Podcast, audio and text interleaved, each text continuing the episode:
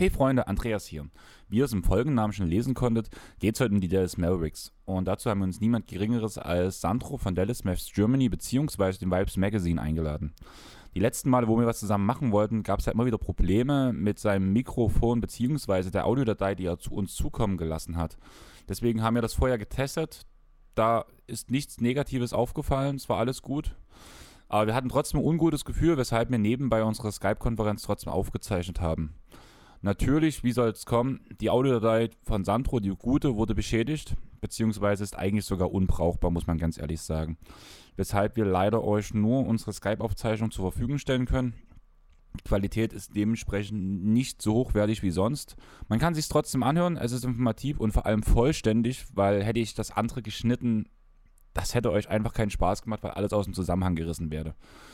Dementsprechend hoffe ich, ihr hört es trotzdem an. Ihr habt Spaß und wir hören uns gleich in der Episode. Bis bald. Ciao.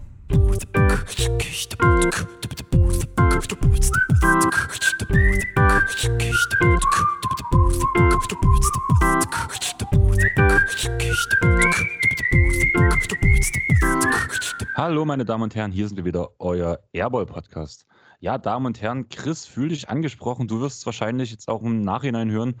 Denn für die anderen, die es jetzt nicht wissen, Chris ist nicht mit dabei. Eigentlich war ein Podcast in Dreierkonstellation geplant, aber ja, mein Kollege hat sich kurzfristig verdünnisiert und trotzdem ist unser Gast geblieben. Hi Sandro.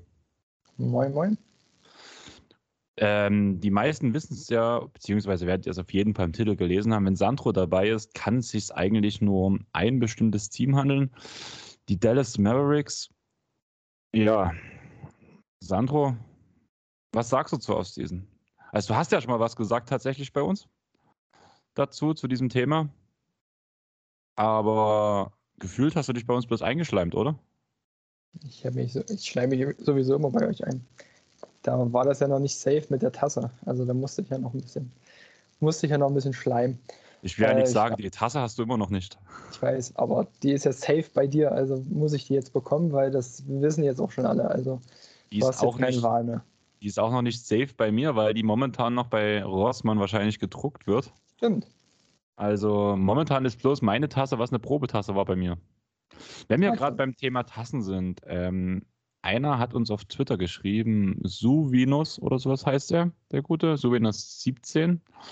Ähm, ich habe dir eine Nachricht geschrieben und du hast dich noch nicht bei uns zurückgemeldet. Also die Tasse ist für dich mit bestellt weil du das ja geschrieben hast. Wäre jetzt cool, wenn du dich meldest, damit wir auch wissen, wo wir die Tasse hinschicken sollen. Sag ich mal so. Wäre eigentlich ganz cool. Aber Sandro, bevor wir über Basketball reden, wie war dein Tag? Och, du hast Urlaub, ich oder? ich habe Urlaub die ganze Woche schon. Also mein Tag ist bisher sehr entspannt gewesen. Ich kann auf jeden Fall nicht mehr kommen. Gestern Arztmarathon mit Zahnarzt, da habe ich immer echt Bammel. Aber alles wieder. Also ich bin jetzt komplett für Amsterdam gerüstet. Für Amsterdam. Du hast ein Leben. Also ich überlege ja die ganze Zeit noch ähm, im November wegen Liverpool oder London. Allerdings, ja, scheiß Brexit, die sind nicht mehr in der EU und ich bräuchte einen Reisepass und ich habe noch keinen Reisepass. Ach so. Also, ach so, ja gut. Das ist dann natürlich problematisch. Ja. Wenn wir jetzt auch gerade am Anfang sind, Weißt du, was ich gemacht habe, während ich gewartet habe, dass du vom Essen kommst? Nee. Ich habe meinen Briefwahlschein ausgefüllt. Hast du das auch schon gemacht? Nee, ich gehe richtig hin. Okay. Weil äh, die mir... Schule, bei der das stattfindet, ist halt drei Minuten zu Fuß entfernt und dann nutzen wir den Sonntag gleich zum Sonntagsspaziergang sozusagen. Ich habe halt am Samstag ähm, lege ich auf, Sonntag dann Punktspiel, da wird alles relativ eng, so zwischen Ausschlafen und beim Spiel fit sein, wird irgendwie eine sehr geringe Spanne sein. Und deswegen habe ich mich im Endeffekt für die Briefwahl entschieden. Genau bei dem Thema würde ich auch gleich noch was droppen, das mit Chris auch abgesprochen. Die Folge, die auf diese Folge folgt, also sprich die Folge, die am 26.09. droppt, was der Tag der Wahl ist, wird schon früh um entweder vielleicht direkt 0 Uhr oder vielleicht so um vier, um fünf rum droppen, dass wenn ihr früh als erstes unsere Folge hört und ihr durch, durch Zufall vergessen solltet, dass ja heute Wahlen sind, bekommt ihr direkt den Reminder und den Arschtritt, macht euch zur Wahl und tut alles dafür, dass dieses scheiß Faschistenpack so wenig Prozente wie möglich bekommt. Also ganz einfach. Kennst du den Spruch von Toni Groß, den er vor ein paar Wochen gebracht hat? Ähm, ich hatte es, glaube ich, gelesen, aber. Erzähl. Also so, wort, wortwörtlich weiß ich es jetzt nicht mehr. Ich weiß bloß, dass er gesagt hat, man soll wählen gehen, außer man möchte die AfD wählen gehen. Das, dann kann man auch zu Hause bleiben. Irgendwie sowas hat er gesagt. Und das finde ich eigentlich sehr passend. Ich fand letztens ein Wahlplakat ähm, von Die Partei ganz cool. Ähm, das war komplett in diesem kompletten Design der AfD ähm, designt. Ähm, du hast Angst vor Flüchtlingen. Du willst nicht, du willst ähm, nicht zwangsgeimpft werden. Dann gib am besten deine beiden Zweitstimmen der AfD und der NPD. Fand ich auch sehr schön. Die, die haben ja sowieso immer mal lustige Wahlplakate. Ja, also ähm, Feminismus, Ausrufezeichen, ihr Fotzen, Ausrufezeichen. War auch ganz cool. also die Partei ist schon eine coole Partei. Wir wollen hier keine Wahlwerbung machen. Also wen es interessiert, die können uns wahrscheinlich auch sehr gern schreiben und fragen, was wir über die Wahlen, die einzigen einzelnen Parteien denken. Also ich habe mich wirklich schlau gemacht dieses Jahr, weil es aus meiner Sicht eine sehr schwierige Wahl ist, weil es sehr umkämpft sein wird. Ähm, auch aus meiner Sicht, ich glaube fast, dass Kleinparteien wählen dieses Jahr nicht, nicht viel bringt, was ich ein bisschen schade finde, weshalb ich mich auch ausnahmsweise für eine große Partei entschieden habe, die nicht schwarz ist und die nicht braun ist und nicht blau ist. Also den Rest könnt ihr euch denken. Ich könnte jetzt noch mehr Farben sagen. Also wir können doch vielleicht mal von den Regenbogenfarben reden oder was gibt es noch? Was gibt es noch für Parteifarben? Es gibt noch Rot, es gibt Pink, es gibt Grün, es gibt, ähm, was kann man noch alles für Farben sagen? Gelb, äh, Gelb, das kommt ja fast auf Schwarz hin. Also, nein, wir wollen keine Wahlwerbung machen. Also, so, ihr könnt uns gern schreiben, wenn ihr unsere Meinung zu den jeweiligen Parteien hören wollt. Also ich glaube auch, da wird Chris relativ offen sein, zumal er eine sehr ähnliche Meinung zu mir hat. Sandro, sollen die Leute dir schreiben, wenn sie wissen wollen, was du für Parteien magst? Können sie gerne machen. Habe ich Gut. kein Problem mit. Sehr gut, also dann könnt ihr euch auch bei uns informieren, beziehungsweise bei dem Punkt informieren weiß ich nicht, wie es bei Sandro und bei Chris gestellt ist. Wie gesagt, ich habe mich relativ viel beschäftigt. Für die Leute, die sich noch bis zur Wahl beschäftigen wollen, empfehle ich den Podcast ähm, Allgemein gebildet, heißt er. Und der hat sich mit den wichtigen Standpunkten, die nicht in der Triaden und sowas dabei waren, auseinandergesetzt. Zum Beispiel auch ähm, die ganze digitale Sache und alles, was so ein bisschen halt zu kurz gekommen ist. Und das war halt sehr interessant. Die gehen das komplette Wahlprogramm der einzelnen Parteien durchreden drüber, was ist pro, was ist contra. Und relativ politisch neutral gesehen, was glaube ich sehr wichtig in so einem Punkt ist. Also ich kann mir jetzt auch einen linken Podcast anhören und dann hören die ganze Zeit, wie schlecht die AfD ist. Ja, und die AfD ist auch scheiße, aber ähm, ein paar Sachen, die sie halt umsetzen wollen, sind trotzdem auch nicht schlecht, muss man ganz ehrlich sagen. Aber dass die Masse überwiegt halt. Also ganz ehrlich. Leute, der Wahlomat reicht nicht, da tut es keine Komplettlösung. Also belest euch, guckt euch an, wenn ihr eine Partei einen Blick gefasst habt. Lest euch mal das gesamte Wahlprogramm durch und wägt dann ab, was vielleicht das kleinste Übel der Zeit gerade ist. Also positiver kann ich es wahrscheinlich gar nicht beschreiben. Ähm, was muss noch gesagt werden? Meine erste Performance-Tasche ist da. Weiß nicht, hast du es gesehen, Sandro? Habe ich heute, heute Morgen oder gestern Abend gesehen. Gestern Abend, genau. Also ich muss ehrlich sagen, geiles Ding. Ähm, ist allerdings bei mir nicht für den Sport gedacht, diese Tasche. Das wird mein Arbeitsrucksack, wo ein bisschen mehr reinpasst. Meine Sporttasche kommt dann zu meinem Geburtstag, zu meinem 30. von meinen Eltern geschenkt. Das ist alles schon geklärt und gesaved, weil sonst hätte ich mir die große Tasche schon längst geholt und die wäre schon längst in meinem Besitz. Momentan liegt sie also noch bei meinen Eltern rum. Riesen Shoutout an Performance. Die machen geiles Zeug, auch ich habe Sandro vor uns so mein Getränk entgegengestreckt. Das ist ein Proteinshake, kann man sagen, mit Wasser verdünnt halt von Performance, 100% vegan, was bei mir auch sehr wichtig ist. Und ich habe es gestern vom Training das erste Mal getrunken und ich habe echt gemerkt, dass es so einen kleinen Kick gab.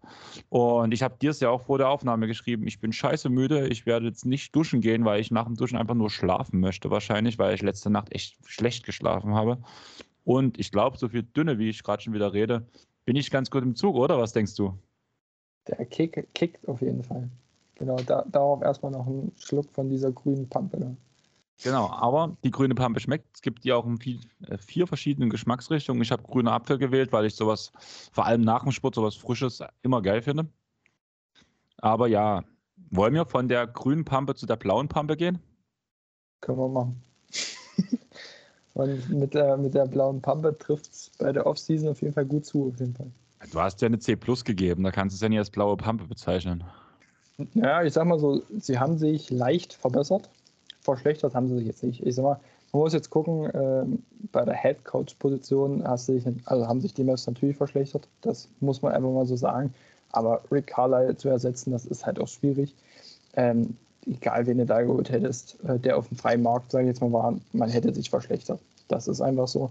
Mit Jason Kidd, äh, ich war anfangs auch nicht so der Freund. Jetzt habe ich mich so langsam, langsam damit angefreundet. Liegt aber auch daran, dass ich es muss. ich wollte gerade fragen, ist die Sache angefreundet oder abgefunden? Eher, eher abgefunden auf jeden Fall. Ja, ich bin immer noch kein großer Fan davon. Aber sonst haben sie sich ja verstärkt. Ich möchte jetzt noch nicht alles gleich so raushauen, weil sonst ist der Pod in fünf Minuten beendet.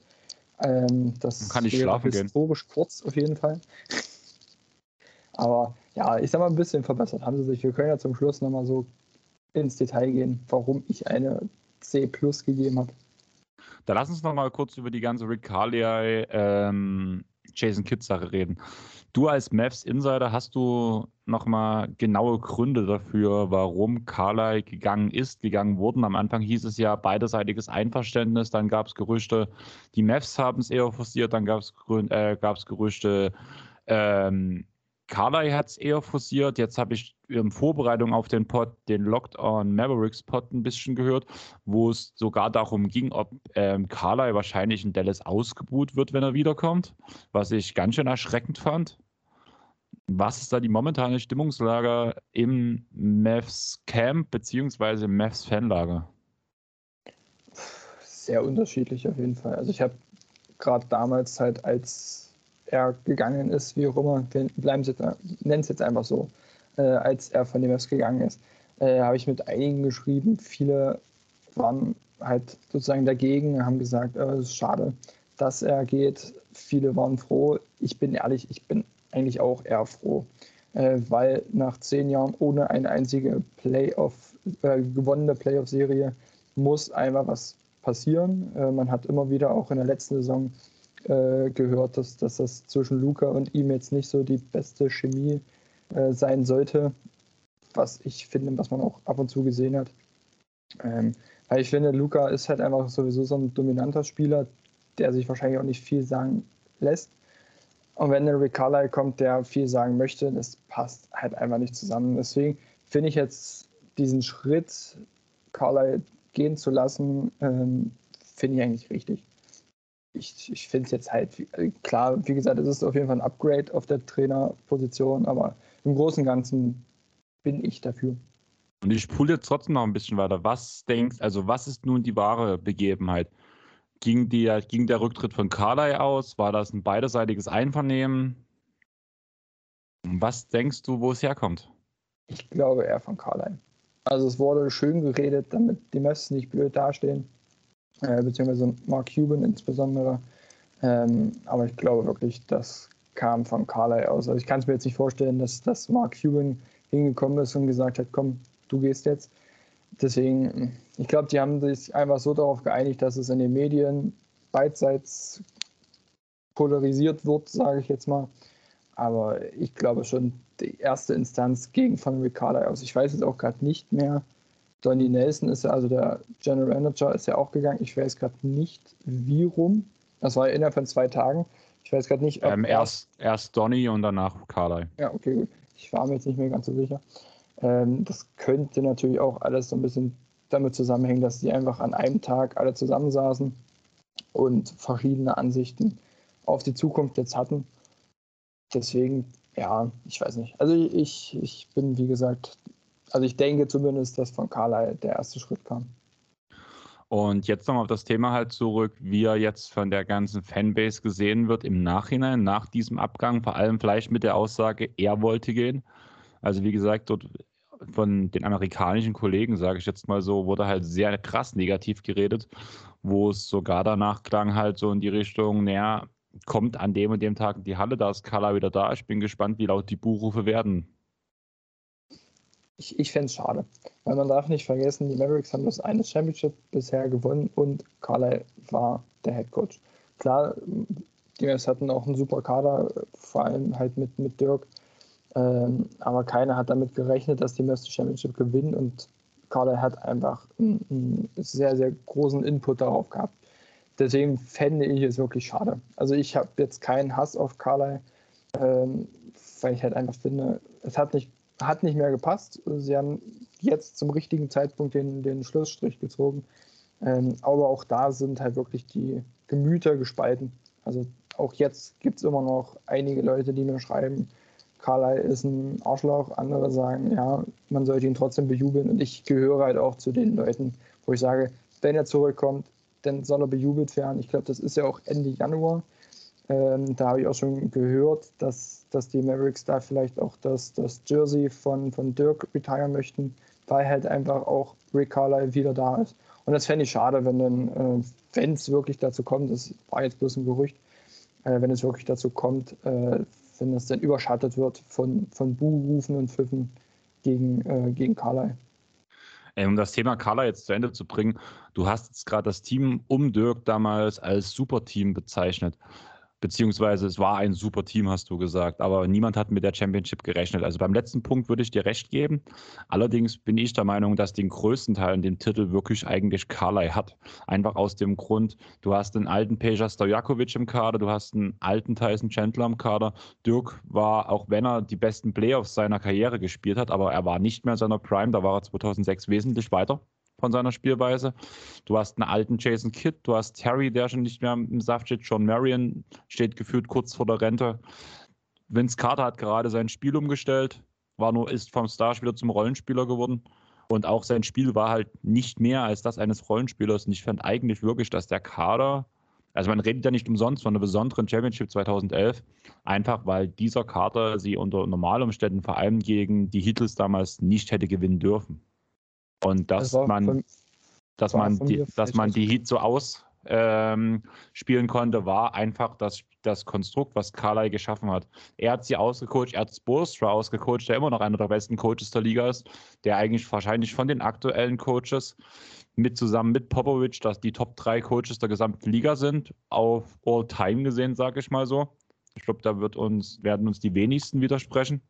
Und deswegen, also ich glaube schon, dass die Championship vielleicht sogar mehr Carly ähm, anzuwürdigen ist als Dirk im Endeffekt vielleicht sogar. Auch wenn das vielleicht ganz schön vermessen klingt, aber ähm, Dirk kann sein Spiel beeinflussen, kann seine Mitspieler besser machen, aber dass er die Chance bekommt, seine Mitspieler besser zu machen, das ist alles auf Carly seine Strategie und sein unmenschliches Basketballwissen zurückzuführen.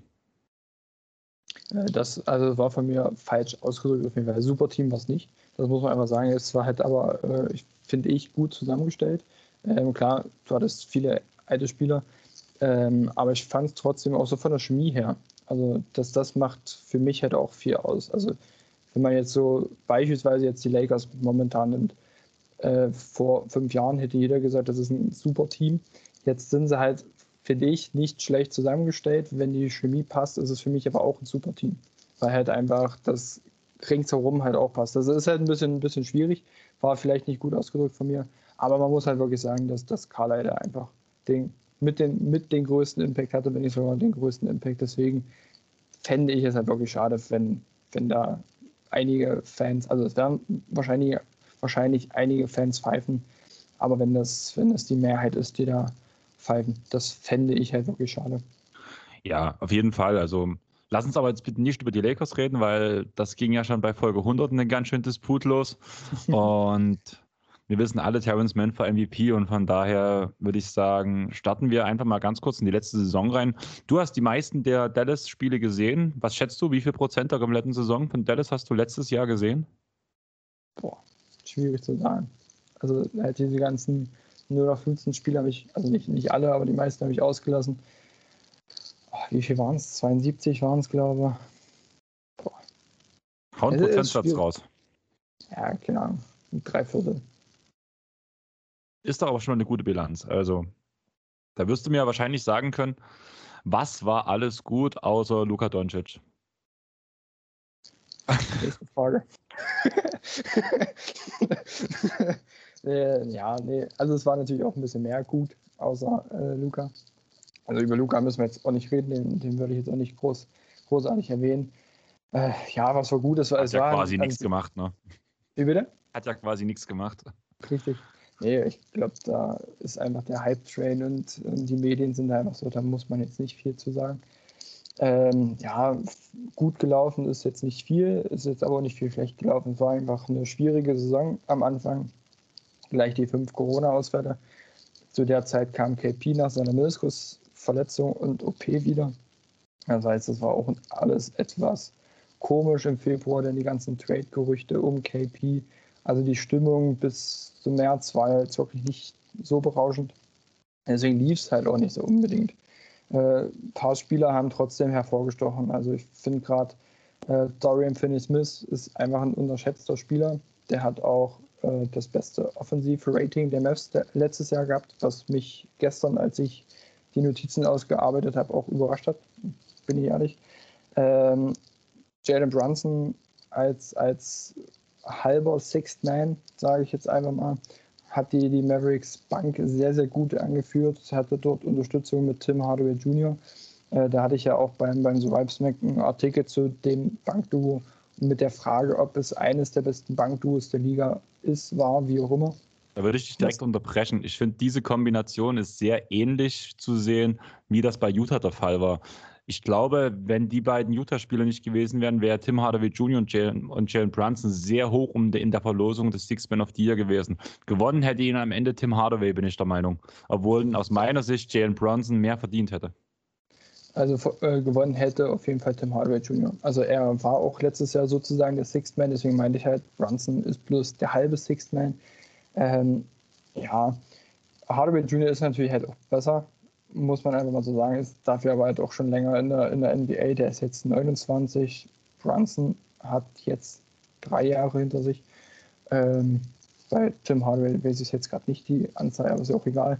Äh, zumindest ist er erfahrener und, und dementsprechend auch besser. Obwohl ich halt äh, immer noch nicht so ein Riesenfan von Hardaway Jr. bin.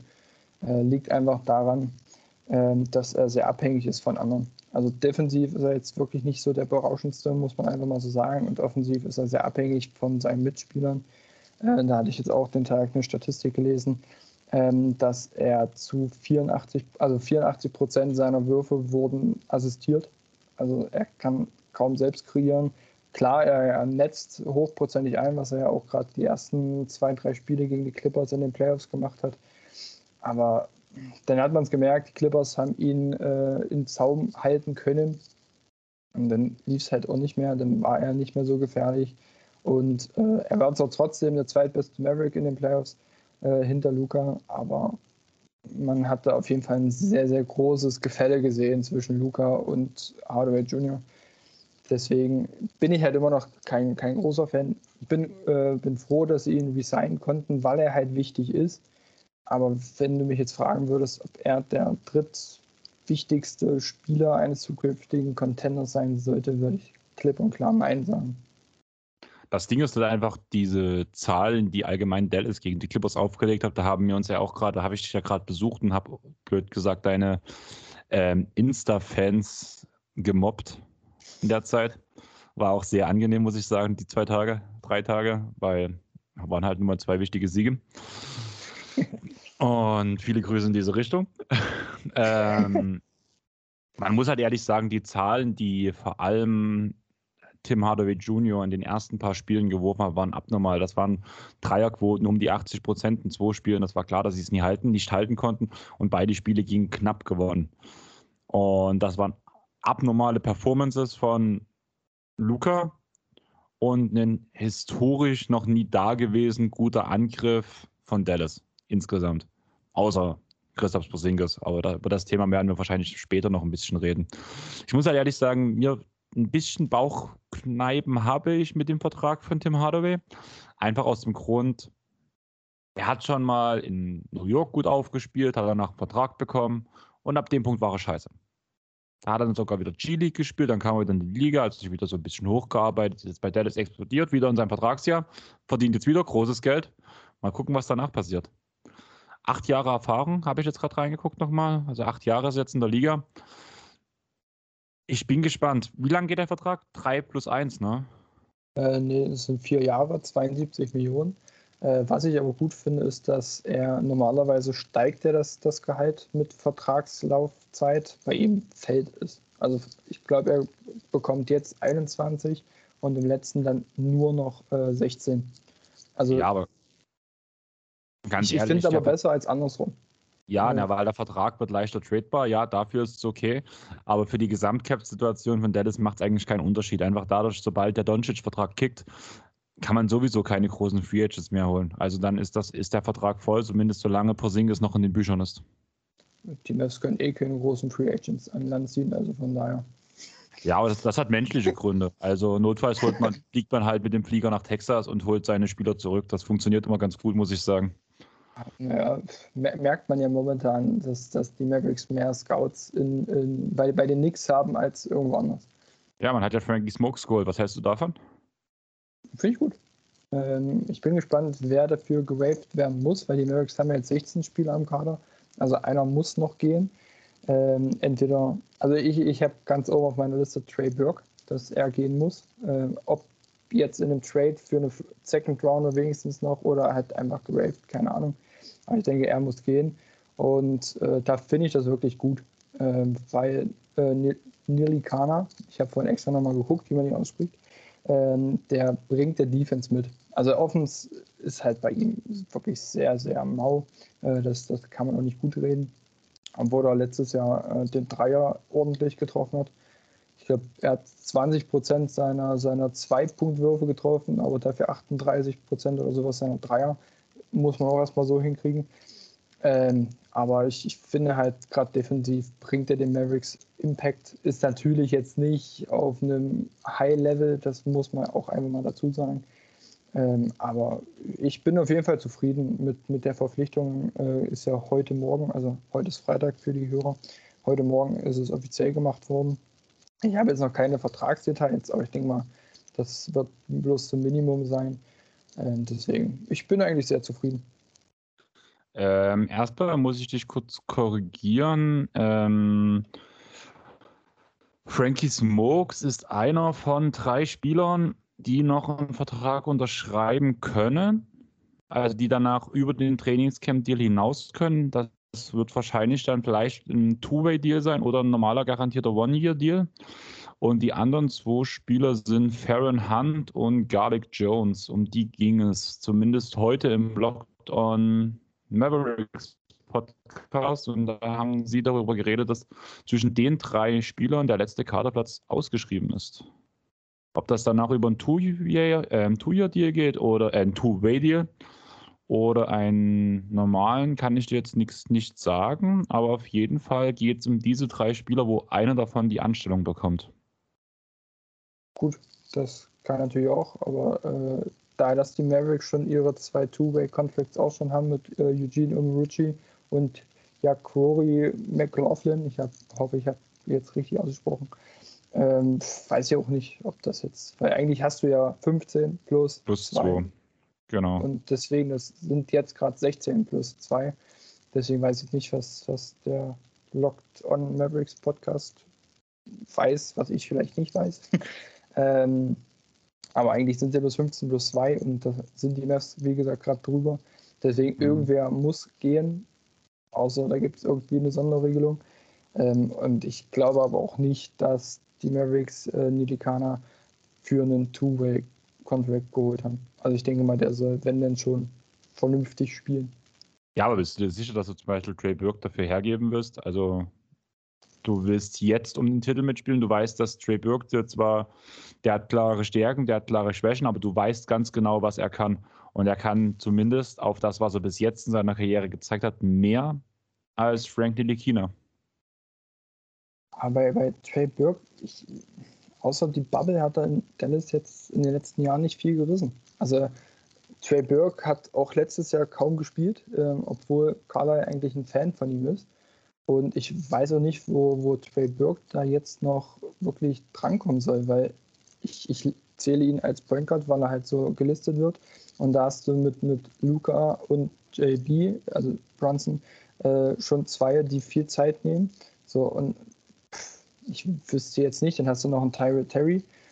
der noch entwickelt werden muss, der also auch ein bisschen Spielzeit bekommen muss. Ich wüsste jetzt nicht, wo da Trey Burke, klar, du kannst ihn auch auf die 2 stellen. Da ist aber mit Tim Hardaway Jr., Sterling Brown und Josh Green, finde ich, bessere, die Offense und Defense können. Und ich wüsste nicht, also Trey Burke dann vielleicht die letzten zwei Minuten. Und dafür würde ich dann lieber einen Nilikana nehmen, der vielleicht auch erstmal mit ein paar Minütchen bloß anfängt und sich dann hocharbeitet. Ja, aber was, wie wolltest du Trey Burke loswerden? Willst du ihn waven? Das sind 6 Millionen, die man ihm dann auszahlt. Weil das Gehalt steht ihm zumindest noch zu. Mit einem Trade würdest du dir ja irgendwas zumindest, denke ich mal, im Gegensatz rein, beziehungsweise musst du was abgeben dafür, vielleicht sogar ein junges Talent. Wenn du ich ihn halt wirklich so negativ siehst. Also ich habe ab heute Morgen äh, mich da so ein bisschen belesen, halt auf Twitter. Äh, da haben einige geschrieben, äh, dass es halt möglich wäre gegen einen Second Round oder gegen zwei Second Rounder. Ist halt natürlich die Frage, welches Team macht das? Welches Team hat auch äh, Second Round Picks äh, noch zur Genüge? Ich weiß jetzt nicht, ähm, ob die Thunder da vielleicht, die haben ja genügend Picks, äh, ist mir jetzt gerade bloß so spontan eingefallen. Vielleicht wollen die Panda ja Moses Brown zurückhaben. Nee, den gebe ich nicht mehr ab. Nee, aber Trey Burke, ich weiß nicht. Also ich bin einfach kein, kein Fan von ihm. Ähm, viele schreiben auch, dass er der letzte Carlisle-Boy ist im Team. Kann ich jetzt nicht so hundertprozentig nachvollziehen, wie das gemeint ist. Äh, aber ja, ich bin einfach kein, kein Fan von Trey Burke. Und ähm, er hat jetzt auch sein, sein Insta gelöscht und alles drum und dran. Und ja, also ist natürlich immer sehr hochgegriffen jetzt, bloß wegen Insta löschen und so weiter. Aber er hat es vor ein paar Tagen gemacht. Und äh, wo, das halt einen Tag bevor das mit Nilikana äh, aufkam, die ganzen Gerüchte. Vielleicht ist da wirklich ein Zusammenhang, ich weiß es nicht. Aber wie gesagt, ich, ich sehe Trey Burke eigentlich jetzt zum Start im Oktober dann nicht mehr im Kader der Mess. Mü müsste ja jetzt aber, glaube an diesem Wochenende noch was passieren. Ich glaube, du kannst ja bis drei, vier Tage oder sowas überlastet sein. Äh, wenn mich jetzt nicht alles täuscht, da kenne ich mich jetzt nicht ganz so gut aus. Aber vielleicht die Hörer, wenn sie das jetzt Sonntag, Montag hören, wissen dann vielleicht schon ein bisschen mehr. Kann gut sein. Ähm, momentan kannst du ja bis zum Trainingscampbeginn darfst du ja 20 Kader, äh, 20 Plätze mithaben an Spielern. Also da jetzt die Trainingscamps und die Preseason Games erst beginnen, steht momentan noch kein Druck. Erst zum Saisonbeginn hat man ja danach den Druck, auf die 17 Spieler zu kommen, beziehungsweise 15 plus 2. Von daher ist es ja momentan noch alles sehr entspannt. Ähm, ja, was lief letztes Jahr nicht so gut? Du hast schon angesprochen, letzte Saison, du hast halt das ähm, Corona-Problem zum Start. Du hast den, den Christoph Porzingis, der man nicht so wirklich ins Team einklinken konnte über weite Strecken. Über das werden wir wahrscheinlich später noch reden, in den Punkten, was diese Saison besser werden muss. Aber was siehst du noch, was, ähm, was die Alarmglocken schrillen lässt in der letzten Saison, worauf man diese Saison entweder schon reagiert hat oder noch reagieren muss? Ja, die Defense wurde noch schlechter als im Vorjahr, obwohl man sich ja vermeintlich mit Josh Richardson verbessert hat, ähm, der überhaupt in Dallas äh, überhaupt keinen Fuß fassen konnte, da nicht, nicht überzeugen konnte, weder offensiv noch defensiv. Also das muss auf jeden Fall verbessert werden, weil sie waren äh, 19, 20, 18. im Defensivrating, jetzt 20. Also eigentlich eher in die falsche Richtung. Das muss auf jeden Fall besser werden. Zumal man auch über einen Punkt mehr kassiert hat pro Spiel. Also das kommt noch dazu, genau. Also ich, ich habe jetzt bloß kurz noch im Kopf hatte ich jetzt gerade noch die Defensiv-Rating-Plätze. Genau, die ah. waren aber hundertprozentig richtig. Deswegen habe ich die gesagt, die anderen. Also habe ich jetzt ähm, im Vorjahr bei dem Platz 18 haben sie 111,7 Punkte pro Spiel kassiert, was sehr hoch ist. Und dieses Jahr sogar 113 glatt. Also, um es mal so rund zu machen.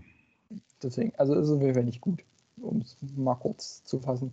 Da muss sich auf jeden Fall noch was verbessern. Sie haben sich jetzt meiner Meinung nach äh, verbessert wenn man es jetzt äh, so vergleicht, Reggie Bullock äh, gegen Josh Richardson, so sehe ich jetzt einfach den Vergleich, weil das halt zwei Starter sind. Also ich denke, Bullock wird starten. Und da hast du mit Bullock äh, meiner Meinung nach einen besseren äh, Verteidiger, gerade am, am, Perimeter. und auch einen konstanten äh, Dreierschützen. Ich glaube, der hat jetzt letzte Saison auch die 40%-Marke geknackt. Ähm, und 42. 42 sogar, siehst du. Und äh, JJ Reddick, ähm, der jetzt immer noch keinen Vertrag hat, was mich auch wundert, ähm, wurde ersetzt mit, mit Sterling Brown, der jetzt halt dann von der Bank kommen wird, äh, neben Jane Brunson, vermute ich. Äh, das ist jetzt noch nichts in Stein gemeißelt, aber das ist meine Vermutung, dass Sterling Brown neben Jane Brunson auflaufen wird. Und auch da ist defensiv auf jeden Fall ein Upgrade da zu JJ Reddick und auch offensiv jetzt nicht so, äh, so, so ein Downgrade, sage ich jetzt mal, weil auch Brown hat die 40% Dreierquotenmarke geknackt letztes Jahr. Deswegen, also sie haben sich auf jeden Fall defensiv verbessert, aber seit letzter Saison bin ich da. Ich habe es ja auch letzte Saison gesagt, ach, die Mavericks könnten jetzt unter den Top 15 landen mit Josh Richardson. Sind dann 20. geworden. Also ich bin da ein bisschen skeptisch. Aber ich sag mal, sie haben sich dementsprechend auf jeden Fall verbessert. Und wie gesagt, die Dreierquoten sprechen ja für Bullock und für, für Sterling Brown. Ähm, ich muss sagen, ich bin ja ein riesen Bullock-Fan bei Dallas, muss ich sagen. Ähm, Erstmal muss ich dazu noch bringen, jetzt, wo wir letztens drüber geredet haben, dass ich null gecheckt habe, dass Bullock schon mal bei den Clippers gespielt hat. Ich weiß nicht, ob du es gesehen hattest, aber ich habe danach mit Sven Scherer ein bisschen auf Twitter geschrieben. Aber er war als Rookie bei den Clippers. Hatte ich null auf dem Schirm. Aber hat er auch noch nicht gespielt. Also ich habe mal die Zahlen gecheckt. Es war halt wirklich so minimal. Von daher einfach nicht aufgefallen. Und deswegen so ein bisschen unter Radar gelaufen. Aber gerade die Zeit in New York von ihm fand ich echt gut. Ähm, allerdings finde ich es interessant, so deine Meinung zu hören im Vergleich. Also ich habe jetzt die ganze Woche Locked on Mavs gehört, um mich auf den Pod auch so ein bisschen einzustimmen und vor allem die amerikanische Meinung so ein bisschen aufzufassen, weil man hört ja immer bloß so aus der eigenen Bubble so diese gemeinen Aussagen, wo immer auch von deiner Seite sehr viel kommt. Da heißt es eher, dass Bullock von der Bank kommt und das wäre natürlich echt schade, weil ich mir extra für mein Dynasty Fantasy Team geholt habe. Ähm, ich fände es auch schade. Also ich habe mir auch mal so mögliche Starting Fives aufgeschrieben. Ich muss jetzt hier bloß mal finden. Ach hier. Ähm, also meine Starting Five bestünde jetzt äh, aus, aus äh, Luca, Tim Hardaway Jr., Reggie Bullock. Die beiden kann man ja auch tauschen, zwei und drei. Das äh, muss man jetzt auch nicht so festlegen. Denn äh, Maxi auf der 4 und KP auf der 5. Weil, wenn Bullock von der Bank kommt, dann hast du genau die gleiche Starting Five wie letztes Jahr. Luca, Tim Hardaway, Dorian, Finney Smith, Maxi und KP und da hast du überhaupt keine Verbesserung. Und es muss aber was verbessert werden. Deswegen fände ich es Schwachsinn, äh, dass du äh, oder dass, dass die, die, die Mavericks äh, Bullock für, für drei Jahre 30,5 Millionen holen und den dann bloß auf der Bank setzen. Wäre auf jeden Fall Schwachsinn. Deswegen vermute ich halt einfach, dass Bullock, wie gesagt, auf, auf der 3 startet und dafür Dorian Finney-Smith von der, von der Bank kommt. Ist natürlich auch erstmal ein Verlust, ähm, aber ich finde, also das kann man natürlich auch so ein bisschen anpassen. Ich habe hab halt auch als Small Ball Lineup Luca, Hardaway Jr., Bullock, Finney Smith und KP aufgeschrieben. Fände ich jetzt auch nicht so schlecht, sage ich jetzt mal. Ich muss aber sagen, ich finde das lustig, dass du mit einem 2,21 Meter Center von einem Small Ball Lineup redest. Ja gut, also die vier Leute neben KP sind in der Small Ball. nee, also äh, KP ist für mich äh, der gesetzte Center. Ähm, Chris hatte, glaube ich, letzte Woche oder vorletzte Woche gesagt, dass er, nee, war ja vorletzte Woche, letzte Woche war ja die coole Gaming-Folge. Ähm, übrigens, Shoutout dafür. Franny wie, viel, wie viele Spiele kanntest du? Nicht viel. ich habe nicht mitgezählt, aber die hätten auf jeden Fall in eine Hand gepasst. aber Franny fand dieses Disney-Spiel da ganz cool. Ähm, Kingdom Hearts um ist einfach Liebe. Ja, um zurückzukommen, äh, Chris hat ja gesagt, er sieht KP nicht als, als Center. Er ist aber das klare Center bei den Mavericks. Ich hatte auch geguckt, er ist, seitdem er jetzt in Dallas halt auch spielt, äh, überwiegend als, als Fünfer aufgelaufen. Deswegen wird er das auch nächstes Jahr machen, weil er auch nicht wüsste, wen man neben KP steht.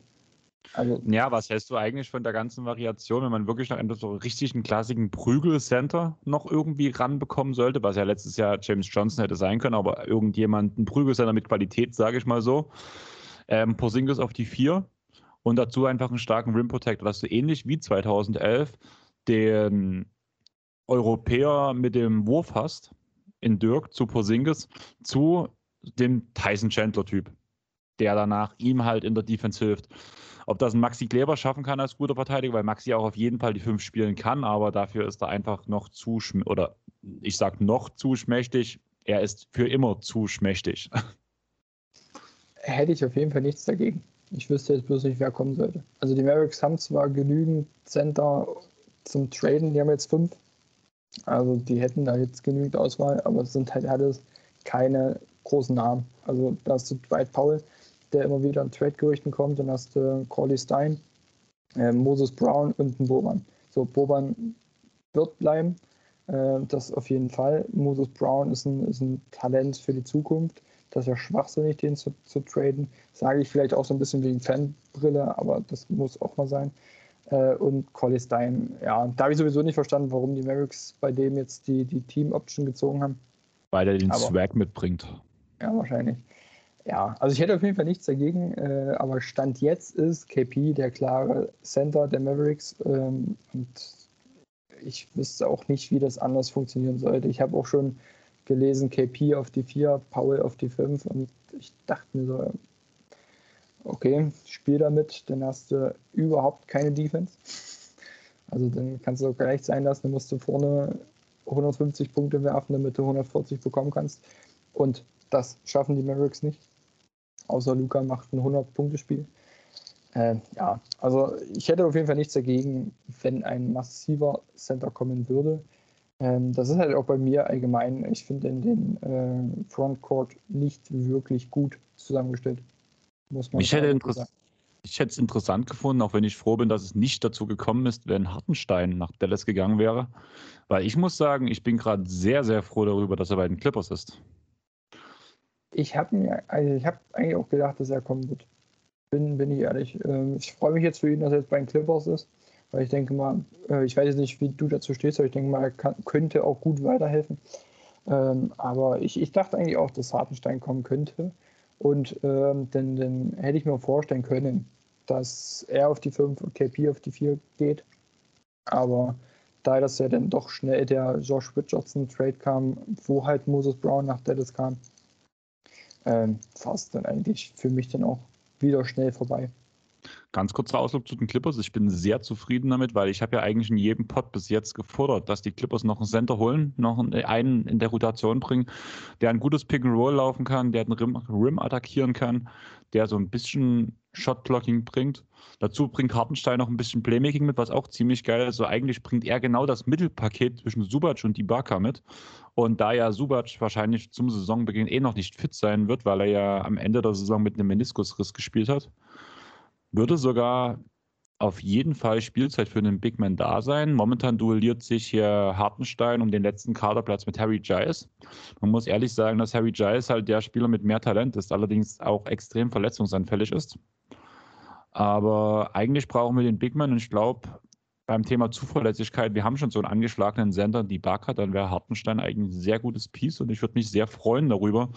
Und auch die amerikanischen Kollegen im Clippers-Umfeld sprechen eher von Hartenstein als von Harry Giles.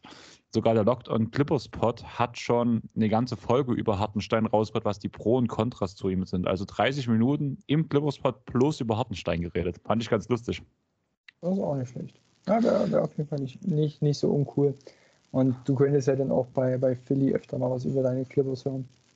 Ja, na, ich soll ja. Also er hat mich ja schon angeschrieben, ob ich, dass er ja seinen Clippers-Experten da sowieso schon hat. Also von daher werde ich wahrscheinlich mir es nicht anhören, sondern eher darüber erzählen und ein bisschen über Terrence Mann schwärmen können. Also das Problem ist, wenn ich glaube, wirklich dort so ein bisschen dann als äh, Teamexperte einsteigen sollte bei NBA mit deutscher Brille, werden die Leute sehr, sehr, sehr wenig von Hartenstein hören und sehr, sehr viel von Terrence Mann. Aber wo wir gerade bei Fanbrille sind, du hast Moses Brown angesprochen. Du hast sozusagen eine sehr hohe Meinung von ihm, wenn ich das richtig gehört habe. Weil ich ja. muss ehrlich sagen, ich hatte letztes Jahr die fünf Spiele, die er für, für ähm, OKC gemacht hat, auch eine riesen Fanbrille bekommen, muss ich sagen. Ich war total hin und weg, habe ihn mir direkt auf Fantasy geholt, hatte mir tatsächlich ein, zwei Wochen lang geholfen und danach sind die Statistiken, ich habe es live mitbekommen, immer schlechter, immer schlechter, immer schlechter, immer schlechter. Und der hatte zwei gute Wochen letzte Saison und der Rest war eigentlich Trash, beziehungsweise hat er gar nicht gespielt. Jetzt ist meine Frage, ist Moses Brown überbewertet oder overhyped? Zweitens. Also, er ist auf jeden Fall overhyped. Das ist auch bei mir das Problem. Das weiß ich auch, dass er nicht so gut ist, wie er gerade gemacht wird. Ähm, ich habe mich einfach zu ihm auch äh, ein, einiges angeguckt, auch belesen. Und ich, ich mag den Typen halt auch einfach. Also der ist mir sympathisch. Ähm, und man darf einfach nicht unterschätzen, er ist 21. Das heißt, er passt eigentlich gerade perfekt ins Zeitalter sozusagen der Mavericks rein. Kann ich schon Stein, entwickeln. Steinzeit, Jura. Ähm, was ist das für ein Zeitalter? Das texanische Zeitalter. Okay, und was, was, was wird da für eine Kunst geschaffen? Ähm, die, man in der ersten Playoff, die man in der ersten Playoff-Runde ausscheidet, oder? Ja. da können wir ja nächstes Jahr drüber reden, wenn, wenn, wenn dann äh, die Clippers und die Mavericks zum dritten Mal miteinander aufeinandertreffen. Äh. Und Kawhi wiederkommt und euch wieder den Arsch versohlt, oder was? Ja, genau. Ach nee, Terrence Mann macht das jetzt, ja. Terrence Mann macht das jetzt, ja. Ich wollte gerade sagen, wenn, wenn er schon MVP sein möchte, dann soll er auch, soll auch er das machen. Wieso? Wenn Kawhi halt die ganze Saison ausfällt, hat er ja keine Chance, einen MVP zu holen. Deswegen macht ich meine, das. Wenn Terrence Mann der MVP sein möchte, dann muss er auch die Mavericks rauskicken. Na, wieso? Es kommt doch dann Kawhi wieder. Damit ist ja Terrence Mann nur noch die Nummer 2. Nee. Vor, vor Kawhi ist die Nummer 2. Nein. Ähm, ernstes Thema, ähm, äh, zurück zum Ernst des Lebens, Moses Brown, also overhyped, weil ich finde schon, dass er, ähm, es war, er war halt einfach ein Spieler, da wurde ab der Hälfte der Saison von OKC, von dem Team, was niemand mehr erwartet hat, was ganz klar getankt hat, auch zu dem Zeitpunkt schon, wurde er auf einmal in die Rotation geworfen. Niemand hat überhaupt mal irgendwas von Moses Brown gehört. Und auf einmal spielt der und keiner hat, jener, keiner hat Tape von ihm gesehen, keiner konnte mit ihm was anfangen und auf einmal spielt er 20 Minuten. Also er, es war ja nicht so, dass er außer aus der Garbage Time mal vielleicht mal mehr als drei Minuten gespielt hat davor und danach bekommt auf einmal paar 20 Minuten. Alle wissen nicht, was mit ihm zu tun ist. Das hat zwei Wochen funktioniert, dann wurde ausgescout, hat nichts mehr funktioniert. Deswegen halt auch die Frage, overhyped sind wir uns, glaube ich, alle einig, weil der Hype-Train von Moses Brown ist schon sehr hoch. Und ähm, überbewertet finde ich ihn halt eigentlich, zumindest stand jetzt auch, weil er auch noch nicht auf langen Zeitraum gezeigt hat, dass es funktioniert. Man sagt ja gerade bei Rookies immer, ähm, sie kommen in die Liga und die, die sehr gut funktionieren, warte mal bitte ein Jahr ab. Oder beziehungsweise die Rookie Wall entsteht ja auch dadurch, dass Leute, die dieses, diese Spieler scouten und sie danach noch nicht reif genug sind, um Lösungen zu finden. Und das fand ich, hat man mal bei Moses Brown gemerkt, der spielt zwei Wochen lang gut und nach zwei Wochen kommt diese Wall eigentlich noch nicht. Aber da hat, das hat schon gereicht, diese zwei Wochen, dass Spieler sich auf ihn einstellen konnten und der hat noch keine Lösung gefunden, keine Alternativlösungen. Und deswegen finde ich auch überbewertet schon eigentlich, zumindest Stand jetzt, einen sehr guten Punkt. Er hat auf jeden Fall Talent, aber das, was ihm teilweise schon zugesprochen wird, finde ich schon etwas zu hoch, muss ich sagen. Das auf jeden Fall. Also man, man darf ihn, wie gesagt, nicht überschätzen. Also er ist jetzt auch äh, nur der vierte Center äh, hinter, hinter KP, Paul und, und Cordy Stein. Das muss man auch einfach so klar sagen. Aber ich finde es einfach, wie gesagt, der ist jetzt 21 oder 22, kann auch sein, äh, Jahre alt. Und, und deswegen finde ich halt, wie gesagt, passt er perfekt ins Zeitalter, ich sage es jetzt mal so. Ähm, und deswegen. Die also Altersstruktur nennt sich das, mein Lieber. Dann halt so. Ich kam nicht aufs Wort. Sei froh, sei froh dass die Siro nicht gegenüber sitzt. Ja, gut. Das, deswegen nehme ich mit dir auf, weil du sehr freundlich zu mir bist. Freundlich bin ich nie, das wisst ihr aber alle. Das, das, ja, das ist ein anderer Punkt. ich bin halt ähm, ehrlich. Richtig. Ja, Moses Brown muss man jetzt abwarten. Er hat jetzt bis 23, also 2023 ähm, haben die Mavericks eine Team-Option für, für ihn. Er verdient jetzt, glaube ich, 1,7 Millionen. Fällt dadurch jetzt nicht so massiv im, im Cap auf, was ich halt auch gut finde. Ähm, ja, man muss jetzt gucken. Er muss jetzt auf jeden Fall Spielzeit bekommen. Aber er ist auf jeden Fall momentan overhyped und überbewertet, wie du schon gesagt hast. Aber ich bin gespannt, ich freue mich auf ihn. Ich, wie gesagt, er war jetzt auch äh, schon, also er war jetzt auch schon in Dallas äh, tätig bei den Texas Legends, also bei dem Farmteam. Also er weiß jetzt auch, so ein bisschen wenigstens, wie es in Dallas abläuft, in, beziehungsweise in Texas. Wie das texanische Deswegen, Zeitalter äh, funktioniert. Wie bitte? Das texanische Zeitalter funktioniert. Genau, genau. Ja, deswegen, also ich freue mich auf ihn. Ich, ich, mag ihn irgendwie als, als Menschen, als Spieler. Ähm, wie gesagt, das, was ich mir zu ihm angeguckt habe, hat mir auch gut gefallen. Wie gesagt, es waren halt äh, bloß zwei Wochen. Aber ja. Also du gehst mit ihm mal ein Bier trinken, weil du dich menschlich sehr gut mit ihm verstehst. Das habe ich doch richtig verstanden.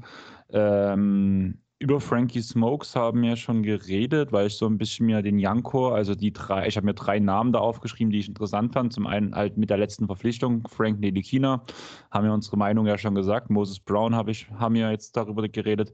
Mein nächster Punkt wäre Josh Green. Josh Green erfährt ja seit letzter Saison einen extremen Hype, obwohl Rick Carlyle noch der Trainer war. Ähm, ich habe mir ein bisschen Tape von ihm angeguckt. Sehr interessant, muss ich sagen, so als Spielertyp. Und ich finde, er hat so durch diese, vor allem, er betritt das Feld und die Fans rasten aus. Ich musste sehr an, äh, nicht letzt, an vorletzte Saison bei Terrence Mann denken, wo er bei Underdog Rivers kaum Zeit gesehen hat. Aber wenn er auf dem Feld war, war er genial. Hat immer gekämpft, hat immer gehasselt, ähnlich wie Green. Hat Josh Green am Ende genau dasselbe Potenzial jetzt. Ist ein Jahr jünger, äh, später in die Liga gekommen als Terrence Mann hat, hat in, unter einem Coach gespielt, der ihn kaum rangelassen hat. Wenn er, wenn er reinkam, hat er überzeugt. Und jetzt unter einem neuen Coach, und das muss man ja Kit wirklich zugute halten, er war, ist ein guter Coach in puncto Spielerentwicklung. Er hat ja diese Art Basketball, um Giannis zu spielen, ja erst möglich gemacht, beziehungsweise erst ins Leben gerufen. Denkst du, er wird wesentlich mehr Spielzeit bekommen und kann er eine ähnliche Rolle wie Terrence Mann unter Tyloo ausfüllen? Ich hoffe es. Also äh, ich, ich habe ja auch schon mal zu dir gesagt, Josh Green ist mein, äh, ist, ist, ist, ist so wie, wie Terrence Mann für dich halt. Ähm, ich, ich liebe den Spieler. Ähm, einfach weil er viel mitbringt. Leider durfte er jetzt in der NBA nicht wirklich viel spielen. In, bei Olympia durfte er jetzt auch nicht gerade wirklich viel Minuten sehen. Finde ich halt schade, weil er ist halt wirklich ein talentierter Spieler. Äh, gerade defensiv äh, hat er mir sehr, sehr gut gefallen. Äh, gerade im Januar wo halt wirklich fünf Spieler halt, wie vorhin schon gesagt, ausgefallen sind, hat er einfach gezeigt, dass er zocken kann und auch will. Sein Dreier ist noch nicht konstant gefallen. Ich habe jetzt gerade keine Statistik hier, auf jeden Fall unter 30 Prozent oder Anfang der 30 Prozent, also wirklich stabil war es jetzt nicht. Ähm, aber man muss einfach sagen, sein, sein Impact auf die Mannschaft, es macht halt auch einfach Spaß, ihn spielen zu sehen. Und das ist halt auch so ein, so, so ein bisschen Liebe einfach was, was der Typ versprüht. Äh, ich habe mich noch nie so darüber gefreut. Er hat ja auch relativ schnell ein Fadeaway reingemacht, äh, like Dirk. Und äh, ich habe mich da irgendwie übel gefreut für den, für den Jungen. Und ich weiß nicht, Josh Green ist einfach, ist einfach, wie gesagt, Josh Green ist, ist mein Terrence Mann sozusagen. Deswegen, also ich hoffe, dass er jetzt mehr Spielzeit bekommt. Ähm, hat da ja jetzt auch nicht wirklich so viel äh, Konkurrenz auf der Shooting Guard Position, wenn man es jetzt halt mal äh, so berechnet, weil laut der NBA sind bloß Tim Hardaway Jr. und Sterling Brown äh, als, als Shooting Guards gelistet. Und ich sage mal, klar, Tim Hardaway Jr. ist da die Nummer 1, aber Sterling Brown und Josh Green können sich da auch die Minuten teilen, beziehungsweise einer auch von der Bank, äh, beide auch von der, von der Bank gleichzeitig kommen. Äh, der eine auf der 2 und Josh Green beispielsweise auf die 3. Ähm, wäre auf jeden Fall auch gefährlich. Ähm, ja, also ich hoffe einfach, dass sich Josh Green entwickelt. Er wird jetzt nie, denke ich, ein Starter werden.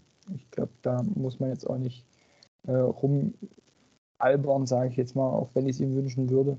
Ich glaube aber, er wird ein verdammt wichtiger Bankspieler und meine Hoffnung ist halt wirklich, dass Jalen Brunson und Josh Green einfach auch in fünf Jahren noch das Bankduo äh, bei den Mavericks äh, gestalten, sage ich jetzt einfach mal.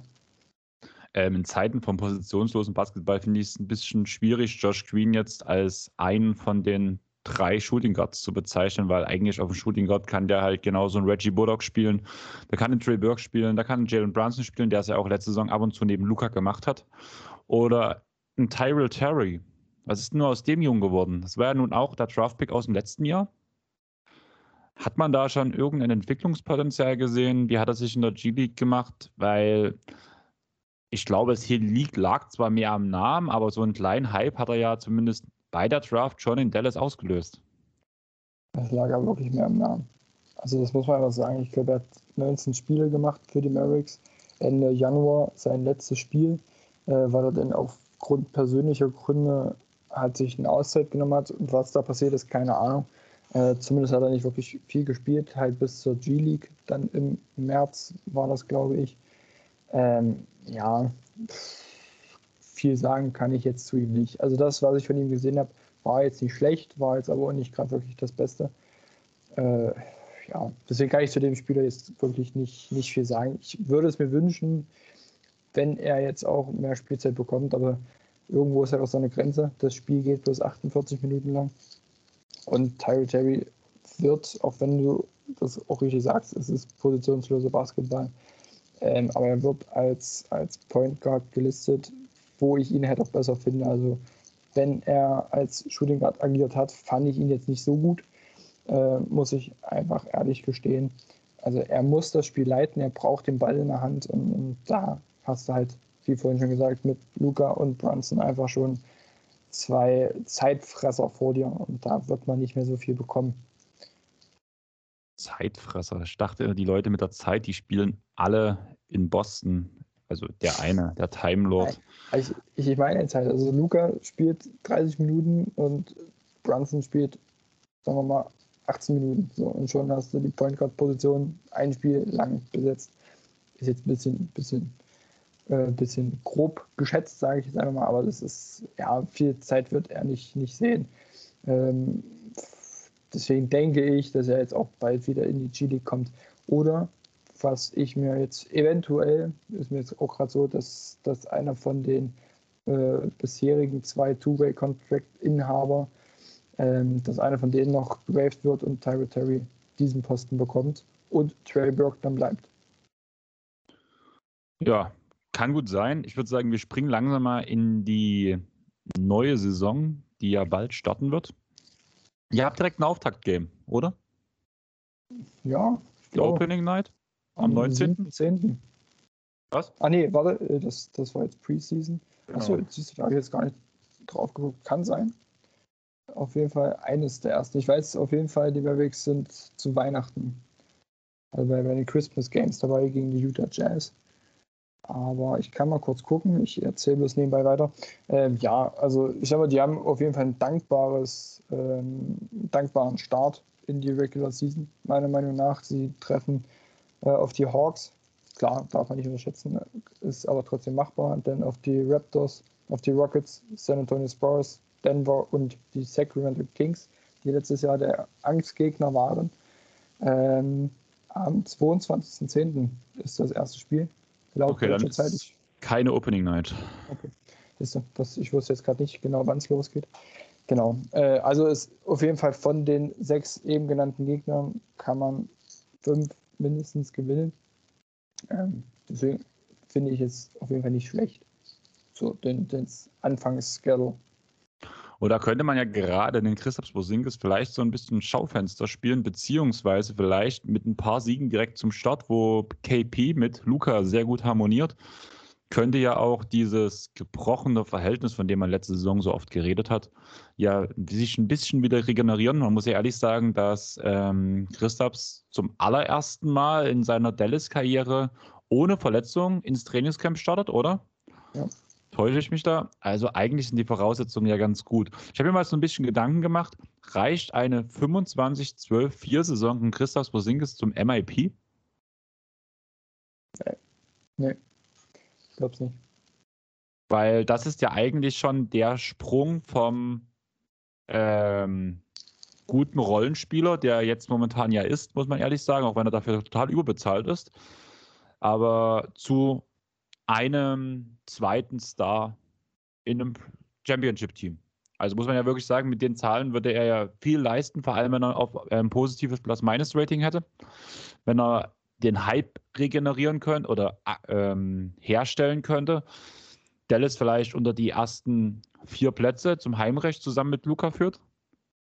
Und dann könnte man vielleicht KP sogar als MIP-Kandidaten sehen, weil sein Licht in den letzten Jahren ja total schlecht war. Wenn er das jetzt, äh, wenn er jetzt aus dem Schatten heraustreten könnte, um Licht entstehen zu lassen, irgendwie so, hätte er die Chance ja. dafür oder nicht? Nee, ich glaube es nicht. Also ich glaube, da sind einfach die negativen Stimmen zu hoch. Also wenn, dann müsste er wirklich so eine krasse Saison abrufen, Äh, ich rede halt wirklich von so einer Leistung wie damals in der Bubble gegen die Clippers. So eine Leistung bis zu der Verletzung. Wenn er das konstant hält und nicht äh, jedes Mal beim Back-to-Back -Back ein Spiel aussetzt, dann eventuell. Dann Darum ging es halt. Das Red du erstmal. Darum ging es halt. Das ist halt diese Voraussetzung, die ich dafür sehe, dass er vor allem in der Defense wieder eine Macht sein wird, dass er ein Shot-Blocking-Bigman ist, das wirkliche Einhorn, was man, also da gibt es halt wenige in der Liga, die halt den Wurf von draußen treffen und dann nach trotzdem der Defense aktiv sind. Das fordern wir von Towns, das fordern wir von Porzingis, das fordern wir von Embiid. Anthony Davis sind solche Charakter, aber da gibt es vielleicht eine Handvoll, zwei Hände voll Spieler, die das überhaupt können. Und wenn Porzingis einer dieser Spieler sein könnte, alleine durch seine körperlichen Voraussetzungen, dass er den Ball auch mal auf den Boden setzen kann, kann er schon einen ungemein guten Eindruck hinterlassen. Und wenn man danach darüber, darüber nachdenkt, dass er vielleicht jetzt eine komplette Saisonvorbereitung hatte mal im Team und sich vielleicht auch so das Menschliche so ein bisschen hin und her zueinander gesinnt hat, sage ich mal so, dann ja, wäre ich sehr positiv gestimmt. Die Frage ist, ob es denn so ist und vor allem, ob die Knochen eine ganze Saison lang halten. Das ist es halt bei mir. Ich glaube halt eher nicht, dass er die ganze Saison fit bleiben wird. Also auch konstant dann abliefern kann. Äh, er wird vielleicht jetzt nicht viele Spiele aussetzen, äh, wie jetzt in den letzten Jahren. Aber ich denke mal, so wirklich konstant, das ist halt so die, die Frage. Er kann es auf jeden Fall zeitweise abrufen. Aber ob er das jetzt ähm, über, über die gesamte Regular Season machen kann, wage ich zu bezweifeln. Also ich weiß es auch nicht. Äh, Luca wird jetzt auch schon als, als der künftige MVP gehandelt. Ähm, ich weiß es nicht, wie viel, also wie, wie oft es das schon gab, dass es in einem Team MVP und MIP gab. Wahrscheinlich jetzt nicht so wahnsinnig viel. Außer nächstes Jahr natürlich mit Terrence Mann, der beides ab, abreißt. Ähm, aber ich, ich weiß nicht. Also ich, ich habe zwar noch Hoffnung in KP, aber er hat mich einfach jetzt enttäuscht in, in, in der letzten Saison. Mal, bei den Playoffs konnte er nicht viel dafür. Er wurde von Carlisle in die Ecke gestellt und durfte nicht viel machen. Aber defensiv hat er mich einfach enttäuscht. Ähm, was man halt aber auch sagen muss, er hatte letzte Saison sowieso sehr, sehr viel mit seinem Selbstvertrauen zu hadern. Das hat man sehr, sehr oft gesehen dass, dass das einfach nicht, also dass, dass sein Selbstbewusstsein, sein, sein, auch sein Selbstvertrauen nicht, nicht auf hohem Niveau war, sondern dass er immer mal gezögert hat, ein Schritt zu spät war. Ähm, und wenn er das in den Griff bekommt und mal gucken, wie er aus dem Fitnessstudio kommt, der postet ja fast jeden Tag ein Foto aus dem Fitnessstudio, wenn er jetzt wirklich so viel Muskelmasse aufgebaut hat, gerne, dann kann ich es mir auch gerne vorstellen. Ich, ich ich, ja, ich bin erstmal gespannt auf das erste Preseason-Spiel, wie er da auftritt. Wenn er da jetzt als Bulle ankommt, dann sage ich, okay, kann er auch MIP werden oder einer der, der Top 3 Kandidaten zumindest. Aber ich sehe Stand jetzt, auf jeden Fall würde ich ihn jetzt nicht in die Diskussion mit reinschmeißen. Du hast jetzt schon, also das war, ich habe so vier kleine Hot Takes aufgeschrieben. Der eine ist nicht so hot, also Luca vor MVP habe ich Fragezeichen, mit Fragezeichen hinstehen. Wir haben es ja schon, glaube ich, in der vorletzten Folge habe ich es ja gesagt, dass ich mir gut vorstellen kann, dass er der Liga MVP nächstes Jahr oder nächste Saison werden kann. Äh, siehst du es genauso oder siehst du Kandidaten, die klar vor ihm stehen? Ich sehe da Kandidaten vor ihm. Das ist aber halt auch vielleicht einfach, weil ich zu skeptisch denn dahingehend bin. Also ich, ich sehe da denn in, äh, in Giannis, ich, ich sehe da vielleicht sogar noch einen LeBron, der jetzt nochmal richtig abreißen möchte. Also ich sehe da halt so zwei, drei Kandidaten noch, noch über ihm. Ähm, ich, ich will ihm halt auch nicht so diesen Druck äh, geben, sozusagen. Also ich sag mal, der hört jetzt nicht auf meine Meinung, aber ich finde es halt auch immer, immer schwierig vor der Saison zu sagen, der wird der künftige MVP. Ähm, einfach weil man nicht genau weiß, wie die Saison verläuft. Er hat auf jeden Fall das Potenzial dazu, ähm, aber ich finde, zu einem MVP Award gehört auch ein gutes Team. Und da solltest du auf jeden Fall unter den Top 4, Top 5 landen. Und das könnte schon schwierig werden. Aber gerade dieses Spekulieren macht halt viel Spaß, muss ich sagen. Ähm, Spieler wie zum Beispiel LeBron sehe ich überhaupt nicht in der MVP-Konversation. Einfach aus dem Grund, man hat sich Westbrook geholt, um Last von LeBron zu nehmen. Also ich glaube, da wird eher auf LeBrons Sicht so ein bisschen mehr auf die Playoffs geschielt an, als auf die Regular Season, weshalb aus meiner Sicht LeBron rausfällt. Genauso wie die drei Leute bei den Nets, also KD, Harden, Kyrie. Die werden sich gegenseitig immer mal resten schon, Verantwortung abgeben, beziehungsweise sich gegenseitig auch MVP-Stimmen ähm, klauen, vor allem im Punkto Harden zu KD. Und ich glaube schon, dass Doncic vielleicht zusammen mit Steph Curry, weil ja Clay sowieso erst im Dezember wiederkommt, und da kann man ja sagen, am Anfang, vor allem bei einem sehr guten Saisonstart, Steph führt sie in die Playoffs, dass das halt schon das oder dass Doncic einen sehr guten Case dafür hat, MVP zu werden. Was nicht dafür spricht, wäre mein nächster Hot Take. Und dieser Hot Take bedeutet, äh, besagt, Dallas verpasst die Playoffs über das Play-In-Turnier. Wie realistisch ist das? Wie meinst du das jetzt? Also sie kommen nicht mal ins Play-In-Tournament. Sie, sie, kommen ins, sie kommen ins Play-In-Tournament, also sie landen irgendwo zwischen 6 und 10, äh, zwischen 7 und 10. 7 und 9. 7 und 10. 7, 8, 9, 10. Gut, ja, passt. Zwischen 7 und 10. Und ja, fliegen dort raus. Könnte passieren. Also, also, ich sehe da halt einen ganz großen Punkt. Also wenn KP aus meiner Sicht nicht diesen Schritt macht zu dem nächsten großen Star, ist der Abgang von Carly für mich so gravierend, dass ich mir das sehr gut vorstellen kann, dass das passiert. Also, also mal, im Play-In-Tournament kann sowieso alles passieren. Also wenn du da drin bist, kann alles passieren. Äh, das war jetzt auch mit den, mit den Grizzlies, die die Warriors rausgeschmissen haben. Ich glaube, vor der Saison hätte das auch niemand gedacht. Beziehungsweise während der Saison. ich ähm, habe es auch einen Tag vorher nicht geglaubt. Ja, das, also ich habe auch das Ergebnis am Ende denn nicht geglaubt. Aber davon mal abgesehen, ähm, im Play-In-Tournament kann halt wirklich alles passieren, weil es halt bloß ein Spiel ist. Und ich, deswegen meinte ich halt auch gerade, ich, ich sehe die Mavericks nicht unter den Top 4, Top 5 so unbedingt. Also nicht gesetzt auf jeden Fall. Ich sehe sie in der Range wie letztes Jahr, äh, dass sie von 5 bis 7, dass es wieder so ein, so ein enges Ding wird. Vielleicht sogar bis 6 und 7. Dass sich das da wirklich auch wegen ein, zwei Spielen entscheidet, so wie es jetzt letzte Saison war. Da war ja auch zwischen 5 bis 7. Ich weiß gerade nicht mehr, wer da jetzt alles dabei war. Ich glaube, Mavericks, ah, Portland war auf 6 dann und die Lakers auf 7. Ähm, da war ja wirklich bis ein oder zwei Spiele dazwischen. Also ich sehe halt auch wieder so ein, so ein, so ein Finish eigentlich. Und deswegen, also äh, ich, ich sehe die Playoffs halt auch noch nicht so krass safe, auf jeden Fall. Ich Aber gehe jetzt eigentlich nicht davon aus. Äh, wie gesagt, wenn KP den nächsten Schritt macht, beziehungsweise wieder zurück macht, wie auch immer in seine alte Leistung, dann sehe ich die Mavericks auch im Heimvorteil. Aber Stand jetzt bin ich halt, wie gesagt, noch skeptisch, auch was, was KP betrifft. Die Mavericks haben sich zwar verbessert, aber nur wenig verbessert. Und deswegen bin ich da noch nicht so safe, ob sie jetzt aus dem Play-In-Tournament raus sind. Also ob sie unter den Top 6 landen oder vielleicht im Play-In-Tournament landen. Aber das Play-In-Tournament siehst du nie als Gefahr. Also unter keinen Umständen, solange nicht eine Verletzung von Luka Doncic oder sowas passiert wenn sich Luca verletzt, dann wird getankt. Also ja, nein, ich meine ja, wenn halt, also verletzungsfreie Saison so vom Großteil oder so, die Standardsachen, Standardspieler so, wenn man verletzungsfrei bleibt, gibt es keine Möglichkeit, dass man vielleicht auf Platz 11 landet zum Beispiel. Nee, das, das auf jeden Fall nicht. Also das sollten sie schon schaffen, dass sie auf jeden Fall unter den Top 10 landen. Wie gesagt, ich sehe sie auch unter den Top 7.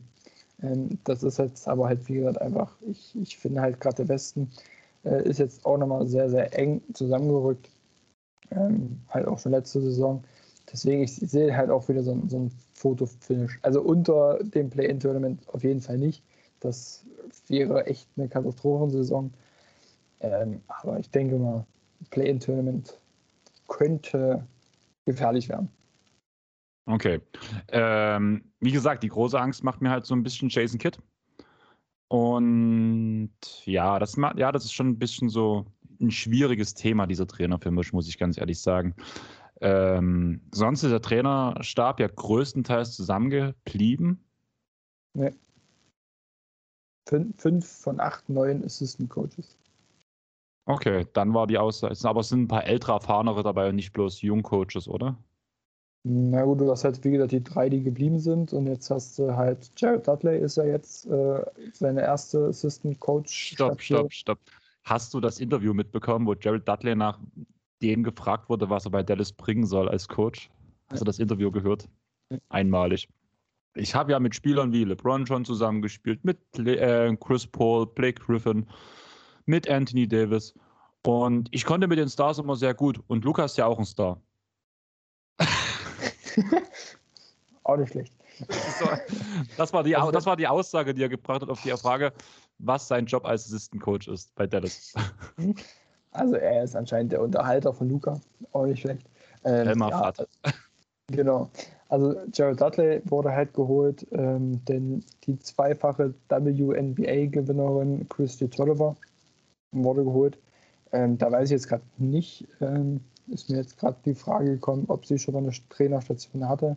Das weiß ich jetzt gerade nicht aus dem Kopf, aber auf jeden Fall ist sie auch noch sehr jung und wie Dudley doch unerfahren, was die Trainer, äh, was, halt den Posten des Assistant Coaches anbelangt. Ähm, wen sie sich geholt haben, äh, war, äh, also er war ein Euroleague Head Coach Igor Kokoskov. Äh, der war auch 2017 der Nationaltrainer von Slowenien, wo halt Luka und Goran Dragic unter anderem die Europameisterschaft gewonnen haben. Da ah, der war ja nicht auch Head Coach von den Phoenix Suns eine Saison. Das habe ich auch gerade überlegt, irgendein, irgendein, Team. Ich glaube, das waren sogar die Suns. Genau. Das war in dem Jahr, wo die Andre Ayton und Luka Doncic gedraftet wurde, wo noch die Stimmen groß waren, dass Luka ja als First Pick durchgehen könnte, weil die beiden ja so eine gute Chemie zueinander hatten. Und dass man wahrscheinlich Kokoskov nur geholt hat, um Luka nach Phoenix zu bringen. Gut, das kann auch sein. Da, da habe ich jetzt gar nicht so drauf geachtet. Auf jeden Fall wusste ich, er war schon mal in der NBA, aber ich wusste jetzt gar nicht mehr wo. Ähm, genau, aber jetzt war er halt Euroleague, ich glaube in der Türkei irgendwo.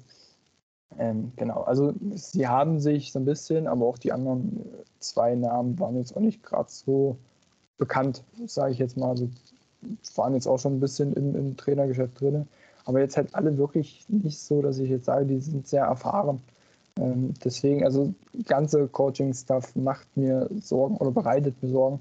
Der Kid als, als doch noch unerfahrener Head Coach, muss man jetzt einfach mal so sagen, der zwar jetzt zwei Jahre unter Frank Vogel gelernt hat, ähm, da bin ich aber auch immer noch ein bisschen skeptisch. Wie gesagt, die Assistant Coaches mehr als die Hälfte aussortiert. Ich, ich weiß es nicht. Ähm, das, das ist, deswegen sehe ich jetzt auch diese Saison eher als, als Durchlaufsaison oder Durchgang, wie auch man das nennen möchte. Ähm, deswegen erwarte ich jetzt nächste Saison nicht so viel. Ähm, ich muss ehrlich sagen, die Jahre unter Vogel würde ich jetzt gar nicht so schlimm sehen. Also eigentlich glaube ich sogar im ganzen Gegenteil, hat er einen sehr guten Job gemacht. Einfach genau, weil also es war jetzt auch positiv von mir. Okay, weil die Jahre davor würden mir eher Gedanken machen, so Thema Brooklyn Nets, Milwaukee Bucks. Also klar, er hat Teams gut entwickelt, sage ich mal so. Aber die, aber die Mavs sind halt nicht mehr an dem Punkt, wo, wo ein Team entwickelt werden muss, sondern jetzt geht es um die, die große Chip. Und da ist Kit immer wieder gescheitert. Und was mir am meisten Sorgen macht, sowohl bei den Bugs als auch bei den Nets, hieß es ja dann so, dieses, ähm, ja, dieses nicht übergriffig, sondern er hat ja immer wieder versucht, nach mehr Macht zu streben, nach mehr Macht zu streben. Das war ja auch so ein Grund, warum alle gesagt haben, Vogel ist ja bloß die Übergangslösung, um Kit ein bisschen was beizubringen, bis er Head Coach wird. Bei den Lakers ist nun nicht passiert. Aber bei den Nets war er ja auch GM und Coach. Einfach weil er die Position innehaben wollte. Und mal gucken, wie er sich jetzt in den Jahren gemacht hat, sowohl, also sowohl bei Milwaukee als auch bei den Bucks hat er immer wieder durch komische Aktionen wie, oh, ich habe keinen Timeout mehr, ich verschütte mein Wasser mal auf dem Spielfeld, damit es eine Wischpause gibt. Um mal meinen Spielern was zu sagen, ich bin gespannt, ob solche Aktionen jetzt auch bei Dallas weitergehen. Ich hoffe nicht, das wäre peinlich. Ja, doch, ich hätte viel zu lachen. Also ich glaube, Leon und ich hätten sehr viel Spaß. Ich glaube, ich würde auch lachen. Also das, das ist so ein Punkt, wo ich dann sage, okay, ich bin zwar ein Mavericks-Fan, aber ich glaube, da würde ich auch lachen. Das wäre Schamlachen danach. Ähm, ja, mein nächster Hot Take, Kid bleibt nur ein halbes Jahr. Ja, könnte ich, also sage ich jetzt nicht nein. Ich glaube es eher nicht. Ähm, also wenn, dann würde er eine Saison wenigstens machen, ähm, weil die Mavericks das erstmal versuchen wollen, auch bis zum Saisonende. Außer es läuft komplett katastrophal und das Wasser landet auf dem Spielfeld. Genau. ähm, und, und Kit wird dann hinterher geschubbt, dann könnte ich es mir vorstellen. Aber eigentlich, ich, ich, ich sage erstmal nein. Also nach einem halben Jahr nicht. Okay. Ähm, wir haben jetzt schon so ein paar Sachen angesprochen, was halt alles besser geworden ist und was halt, dass halt man sich allgemein im ganz groben und Ganzen verbessert hat. Du willst ja irgendwo Trey Burke loswerden habe ich so rausgehört. Allerdings ist Trey Burke immer noch ein Spieler, der so ein bisschen Playmaking übernehmen kann, weil da muss man ja ganz ehrlich sagen, fehlt es den Mavericks aktuell noch so an, zumindest auf der Point Guard Position. Klar, Brunson kann das teilweise übernehmen. Doncic wird es 36 oder 30 bis 36 Minuten pro Spiel übernehmen aber trotzdem noch so jemand, der Playmaking bringen kann, vor allem sekundäres und dazu noch einen verlässlichen Wurf hat, wäre schon nicht schlecht. Die ganze Zeit wird darüber geredet, dass man Dragic ins Team der Mavericks holen möchte, wäre auch mit Kokoskov halt ein sehr guter Punkt. Du schüttelst mit dem Kopf. Was hast du gegen Dragic? Ich habe nichts gegen Dragic. Ich habe nur was gegen Dragic bei den Mavs. Und warum? Also da überraschst du mich gerade völlig, weil eigentlich finde ich diesen Fit ziemlich geil, vor allem wenn es wirklich via Buyout sein würde? Ähm, anscheinend verfolgst du mich auf Instagram nicht so. Ähm, ich nee, habe dich blockiert, wenn du es noch nicht mitbekommen hast. Ja, also. Ich, ich habe jetzt vor ein paar Tagen halt was, was zu ihm gepostet, ob ich das gut finde oder nicht. Ähm, es liegt halt einfach bei mir daran, jetzt würde er den Mavericks weiterhelfen. Das steht außer Frage. Ich wüsste bloß nicht, wo er untergebracht werden sollte. Also ich sehe ihn nicht als Starter. Und auf der Bank brauchst du nicht. Da hast du Jalen Brunson und das reicht. So, fertig. Da brauche ich jetzt nicht noch einen weiteren Playmaker. So, in der Starting Five, wie gesagt, sehe ich ihn einfach null. Ähm, und pff, dann spielt er auch kaum, beziehungsweise wenig äh, mit, mit Luca zusammen. Das ist also schon mal der erste Punkt, der wegfällt. Zweitens, er ist jetzt 35, 36, ich weiß jetzt gerade nicht. Ähm, wenn er jetzt, sage ich jetzt mal, Vertrag für zwei, drei Jahre noch bekommt, dann ist er in zwei, drei Jahren weg.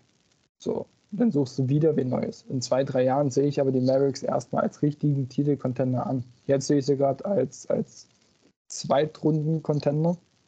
Wenn man, wenn es sowas gibt, keine Ahnung. Äh, viel mehr sehe ich jetzt gerade nicht drin. So. Und ich finde, wenn du in zwei, drei Jahren so weit sein könntest, dass du einen Titel bekommst und du. Ähm, bloß ganz kurz, Tragic ist hm? 35. 35, okay ja, verlierst dann vielleicht einen deiner wichtigsten Spieler. Ähm, halt gerade was das Playmaking anbelangt, holst du dann wen Neues rein. Ich weiß nicht, ob das wirklich so sonderlich gut ist. Also ich, ja, bin, ja, ich bin ja sowieso eher so, so ein Typ von, ich baue ein Team auf über zwei, drei Jahre, vier Jahre, wenn auch nötig, und reise dann mit dem was zusammen. Ich bin einfach immer nicht so ein, so ein Fan von diesen Wechseln. Ich weiß, es ist in der NBA momentan gang und gäbe. Aber ich finde es einfach, also wenn er wirklich per Buyout kommt und dann einen Vertrag für zwei, drei Jahre fürs Minimum bekommt, kann er ja nach Dallas äh, gehen. Aber ich bin jetzt, wenn jetzt irgendwie ein Trade kommen sollte, wenn jetzt nicht gerade beispielsweise halt Trey Burke inbegriffen ist, äh, um mal bei denen zu bleiben, ähm, dann wäre ich überhaupt kein Fan davon, weil ich habe jetzt auch schon einige Trade-Ideen gelesen, gerade halt, wie gesagt, auch bei, bei Twitter mit, mit Jalen Brunson. Und ich könnte diese Menschen so killen. Also ich bin auch ein Brunson-Fan, das muss ich auch verstehen. Aber was ist, also wie dumm wäre es, einen 35-Jährigen gegen einen, ich glaube, 23, 24-Jährigen zu, zu traden? Äh, Brunson bringt mir viel mehr. Ähm, aber dabei jetzt mal abgesehen von diesem Trade halt, ich bin einfach kein Fan von tragisch bei den Mavericks. Ich, ich mag den als Typ, ich mag den als Spieler. Ich, vor zwei, drei Jahren hätte ich auch gesagt, er kann gerne kommen. Auch letzte Saison hätte ich das noch gesagt. Aber jetzt bin ich einfach an dem Punkt, wo ich sage, die Mavericks sind gerade auf dem Weg, in zwei, drei Jahren, wie gesagt, ein Titelcontender mitzuwerden, vielleicht auch in vier Jahren. Ähm, kommt, also es hängt halt auch viel an, an KP. Ähm, und da fände ich es halt schwachsinnig. Weil also tragisch ist halt auch verletzungsanfällig. Du sagst gerade, es hängt sehr an KP, ja. aber das beste Beispiel ist doch Brunson. Brunson wird nächstes Jahr Free Agent und keiner weiß, ob man ihn halten kann, weil mit dem momentanen Punkt wird er teuer, muss man ganz ehrlich sagen. Und klar, man hat die Bird Rights für ihn, man kann mit ihm für ihn übers Cap gehen, aber im Großen und Ganzen wird es schon happig werden zu bezahlen. Cuban war nie jemand, der Luxussteuer gescheut hat, wenn es danach um Titelambitionen ging. Allerdings frage ich mich, ob Brunson der Spieler von der Bank ist, der dich weit zum Titel führen kann. Er ist ein genialer Spieler, vor allem für die Regular Season. Aber ja, da ist für mich tragisch schon eher so ein Spieler. Und wenn man da halt, also nehmen wir das Thema Buyout, ich glaube, Trades außer Paul plus X ist nichts realistisch. Paul, auf Paul kann man verzichten, bin ich der Meinung. Dann wäre das alles okay, zumal dass der Vertrag ja auch, glaube bloß zwei Jahre geht, wenn ich mich jetzt nicht ganz täusche. Ich habe mich mit dem Tragic-Deal jetzt nicht so weit auseinandergesetzt.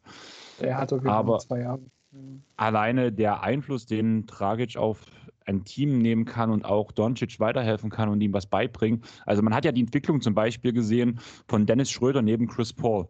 Und Dragic ist ein ähnlicher Spielertyp. Das ist ein, ein Spieler, der anderen was beibringt, der andere fordert. Ich glaube auch ein Kendrick Nunn hat sehr, sehr viel von einem Goran Dragic neben ihm gelernt. Einfach. Und weißt du, was ich meine? Auch die besten Leistungen, die äh, Luca so gebracht hat, beziehungsweise im großen Teil seiner Entwicklung, hat er auch neben Dragic für Slowenien. Doch, Slowenien ist richtig. Ähm, ich glaube, der hat einfach einen sehr guten Einfluss auf das gesamte Team, auch auf einen Brunson. Also Brunson würde ich auch nicht hergeben, muss ich ganz ehrlich dazu sagen. Aber einen Dragic noch in das Team reinzuholen, der ein sehr guter Schütze ist, der dir von der Bank kommt, neben Brunson, wenn das, wenn das deine zwei Guards sind, ist perfekt. Außerdem kannst du ja auch Rotationen spielen lassen, wo jeder mal überall spielt. Also, wo du sagtest, Dragic wird kaum neben Luca spielen, ist ja nun mal nicht so, dass normal, dass du eine Starting Five hast, danach nimmst du alle fünf raus und dann bringst du deine komplette Bank rein. Das macht nur Popovic gefühlt, wenn seine Starting Five versagt. Und sonst hast du immer eine gewisse Rotation drin und wenn du die gut anpasst, kannst du auch sehr viel Dragic neben Luca stehen lassen. Und ich sehe ihn schon als kreativeren Spieler als ein Jalen Brunson, als sekundärer Playmaker. Bei mir ist halt auch so der Punkt, also gebe ich auf jeden Fall recht, es kommt halt aber auch auf den Gegenwert halt drauf an.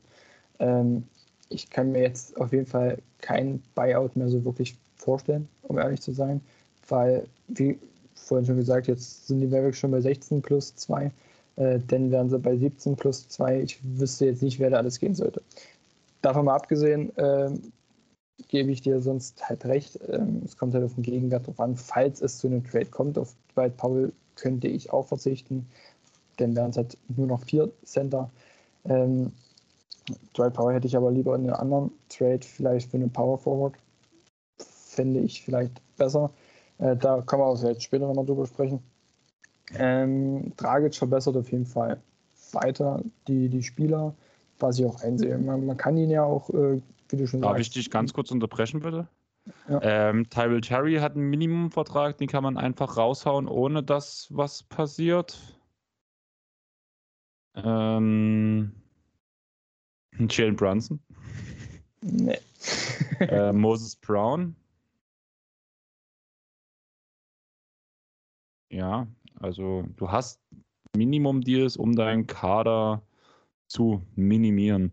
Beziehungsweise sind halt so Spieler, wenn du halt Picks ranhängst, also Boban, Willie Colleystein, die man auch mal zu einem anderen Team schicken könnte, mit einem Second Rounder und halt irgend mal, also, oder gegen Cash, blöd gesagt. Das würde halt schon alles funktionieren.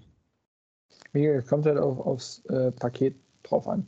Also wenn, wenn er jetzt wirklich für also Gegenspieler geht, äh, kommt, meine ich, äh, wo ich jetzt sage, okay, das ist verkraftbar, dass die jetzt nicht mehr in der Franchise halt sind, okay. Aber jetzt zum Beispiel halt Jalen Brunson fände ich halt wie schwachsinnig. Ähm, ich, ich würde halt Dragic wirklich auch, ja, klingt, klingt ein bisschen komisch, ich würde ihn auch gerne sehen, einfach halt aus diesem Lehreraspekt. Aber ich, ich weiß es nicht. Ich, ich sehe ihn nicht, nicht wirklich.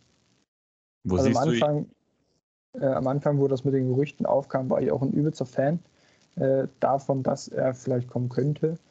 Ähm, habe mich dann einfach noch mal ein bisschen, bisschen belesen, habe mir selber Gedanken gemacht. ich weiß nicht, jetzt bin ich einfach nicht mehr so, so ein großer Fan. Einfach aus, auch aus dem Grund, dass ich es nicht mehr so wirklich sehe, dass er kommt. Ich finde das gerade extrem schade, dass du diese Aussage bringst, weil eines meiner Themen steht dabei, falls Dragic nicht kommt, so fängt das Thema an. Und damit wirst du eigentlich schon, eigentlich, ja, bin ich mir ziemlich sicher, die ganze Sache verneinen.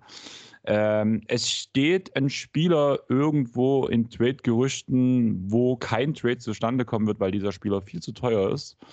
Und ich glaube zwar, er wird noch ein Jahr in Houston bleiben. Aber drei Teams stehen bei denen auf einer Liste. Es geht um John Wall. Auch mit diesem Punkt nicht per, per Trade, weil per Trade nimmst du dieses Gehalt nicht auf, aber nein. Gleicher, gleicher Punkt. Bloß also mit einem schlechteren Dreier. Wie bitte? Mit einem schlechteren Dreier. Ja, ja, das kommt halt noch dazu. Also John Wall ist für mich jetzt auch kein, kein Plus-Spieler für die Mavericks.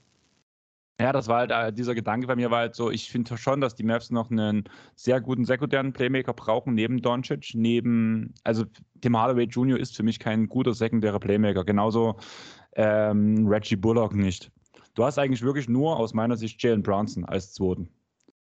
Aber du hast eine, du hast blöd gesagt, vier Positionen oder vier Line-Up-Möglichkeiten zu besetzen aus meiner Sicht mit Playmaking. Das ist der First Playmaker in der Starting Five, der Second Playmaker in der Starting Five, der Bench First Playmaker und der Secondary Playmaker. Du brauchst eigentlich aus meiner Sicht vier Spieler, die dir einen Ball bringen können, die dir einen Ball verteilen können und die gegebenenfalls halt mit Chip-Pässen oder als Connector-Spieler den Ball sehr gut bewegen können.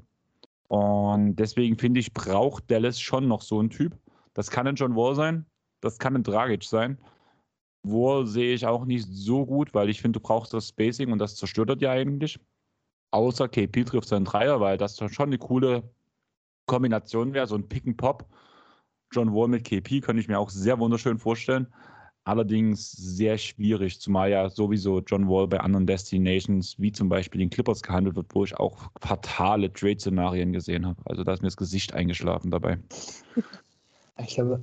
Ich jetzt ja, wenn irgendein Team ihn wirklich mit diesem Vertrag er tradet, das ist schwachsinnig. Also, soll ich dir, soll ich es kurz anbringen, was so gehandelt wurde? Ja, mach mal. Marcus Morris, wer hat für mich einen höheren Wahlwert? Also Marcus Morris oder John Wall, wer hat einen höheren Wert für die Clippers? Marcus. Genau, Dafür, da fängt es schon an, dass ich dort Marcus Morris lese. Also ja, er ist unbeliebt bei den meisten, weil er halt ein ganz schönes Arschloch sein kann. Aber er hat einen ungeheuren guten Wert. Ich fand es ja schön, ich weiß nicht, ob du die ähm, Expanded Draft von Talking the Game gehört hast, wo ja Marius die Clippers ähm, machen musste. Und da musst du ja Spieler safen. Da hat er ja auch gesagt, ich hätte es nicht gedacht, Marcus Morris ist wirklich gut. Andreas hat recht. Habe ich, mich, e-, hab ich mich echt gefreut. Und er hat Terrence Mann geschützt, da war ich genauso happy. Ja, halt einfach Man-Love. Aber auf jeden Fall, bei dem Namen fängt es schon an. Eric Bledsoe. Wer bringt für die Clippers mehr? Eric Bledsoe oder John Wall? John Wall ist der bessere Spieler und aber Eric Bledsoe ist eine Pest am Ball. Also ich habe mich echt, also hat ja jeder in der 100. Folge gehört, der es so weit gehört hat, ähm, dass ich ein riesen Fan von diesem Bledsoe-Deal bin und gefühlt wird er mir viel zu sehr blöd gemacht. Plus Luke Kennard ist okay, kann man abgeben, also würde ich sogar also beim Punkto John Wall abgeben.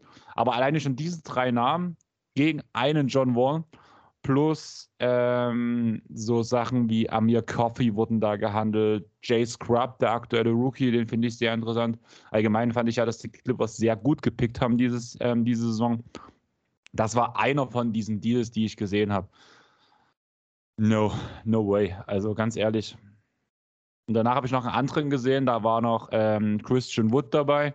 Und da war aber als Gegenpaket unter anderem Terrence Mann dabei und da war es dann sowieso vorbei. Also unbeliebter können sich Leute bei mir nicht machen. Ja. nee, ich weiß auch nicht. Also ich habe jetzt zum Glück noch keine Trade-Gerüchte mit den Mavs gesehen. Ähm, aber ich denke mal, da könnte ich auch bald noch welche sehen. Aber ich bin da auch kein Freund davon. Wie gesagt, also wer Wall ertradet, der hat irgendwie nicht mehr alle Tassen im Schrank. Er tradet halt aufgrund des Vertrags. Das Minimum-Deal würde ich schon ja. sehr gern aufnehmen, muss ich sagen. Also die drei Teams, die um Wall gehandelt werden, sind die Lakers, die Clippers und die 76ers. Aber sehe ich überall nicht so wirklich. Und eigentlich heißt es auch die ganze Zeit bloß so, naja, bevor ein Buyout kommt, müssen, muss es erstmal Trade-Gerüchte geben.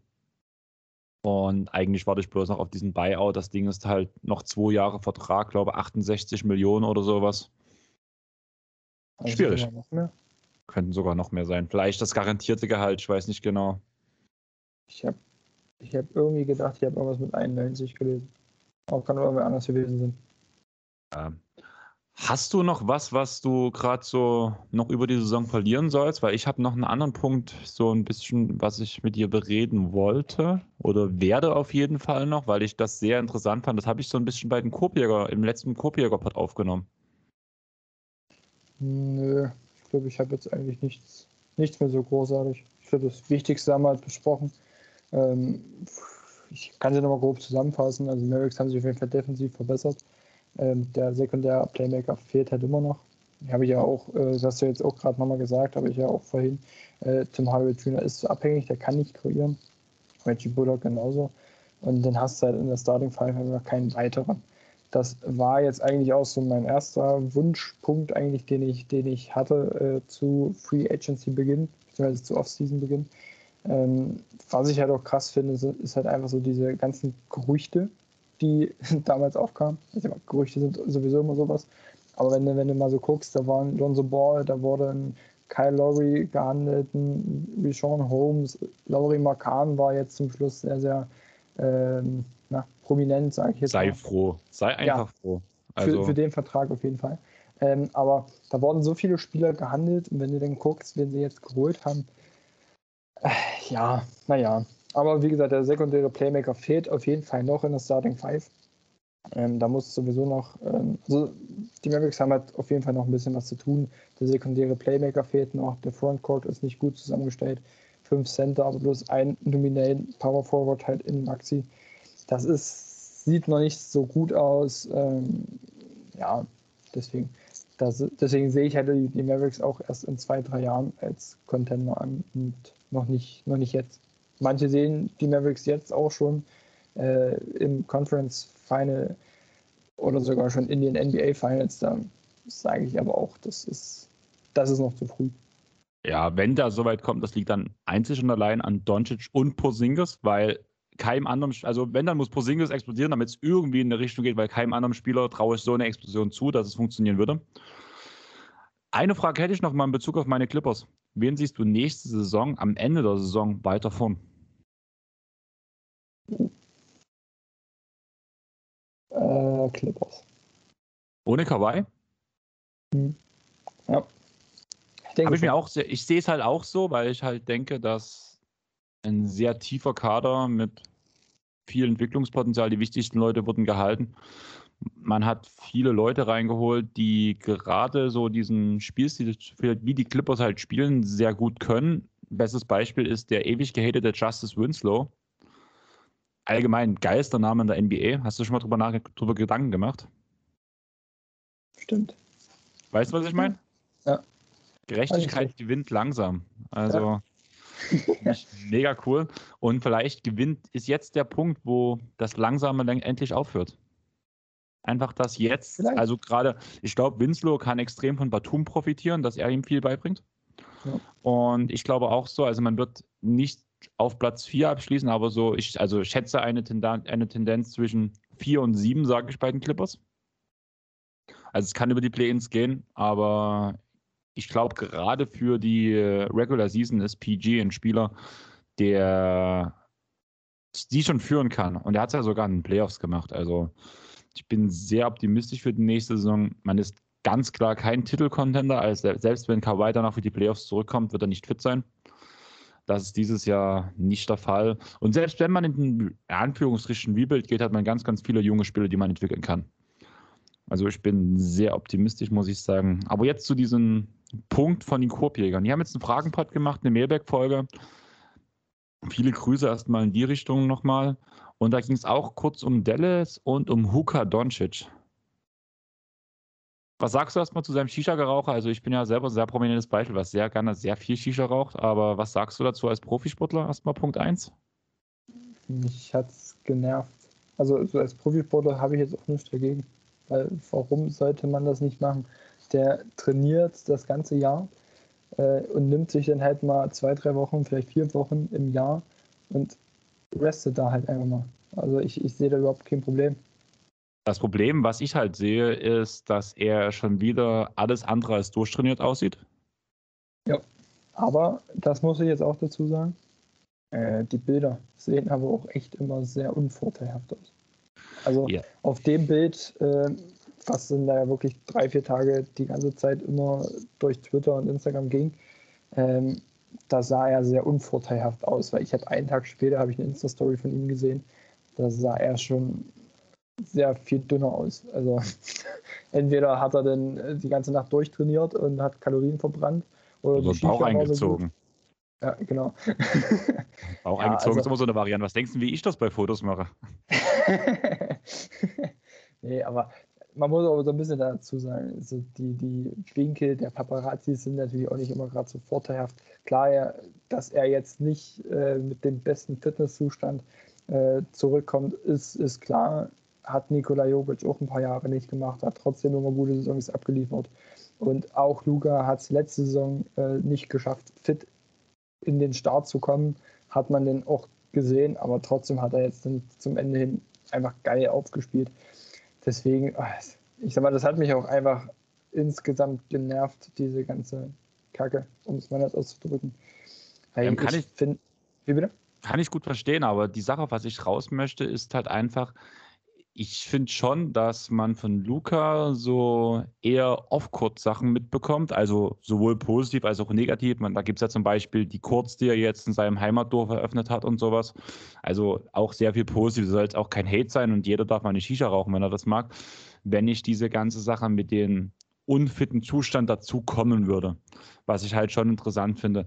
Und mich würde einfach mal interessieren, was ein Luka Doncic zum Beispiel, also will, wir sind viel zu weit weg dafür, aber was würde ein Luka Doncic mit dem Trainingseifer von einem Jannis zum Beispiel erreichen können? Und man muss halt wirklich sagen, Jannis ist, das, das sieht man auch, wie er von Offseason zu Offseason kommt, was er aus seinem Körper gemacht hat, was er an seinem Spiel verändert hat. Also man sieht auch am Spiel, nicht bloß an den typischen Videos, die man im Internet sieht, dass Jannis trainiert, trainiert, trainiert. Und jedes Mal, auch wenn er jetzt einen Titel gewonnen hat, ich würde sagen, er kommt trotzdem nächste Saison wieder, weil er einfach noch besser sein möchte.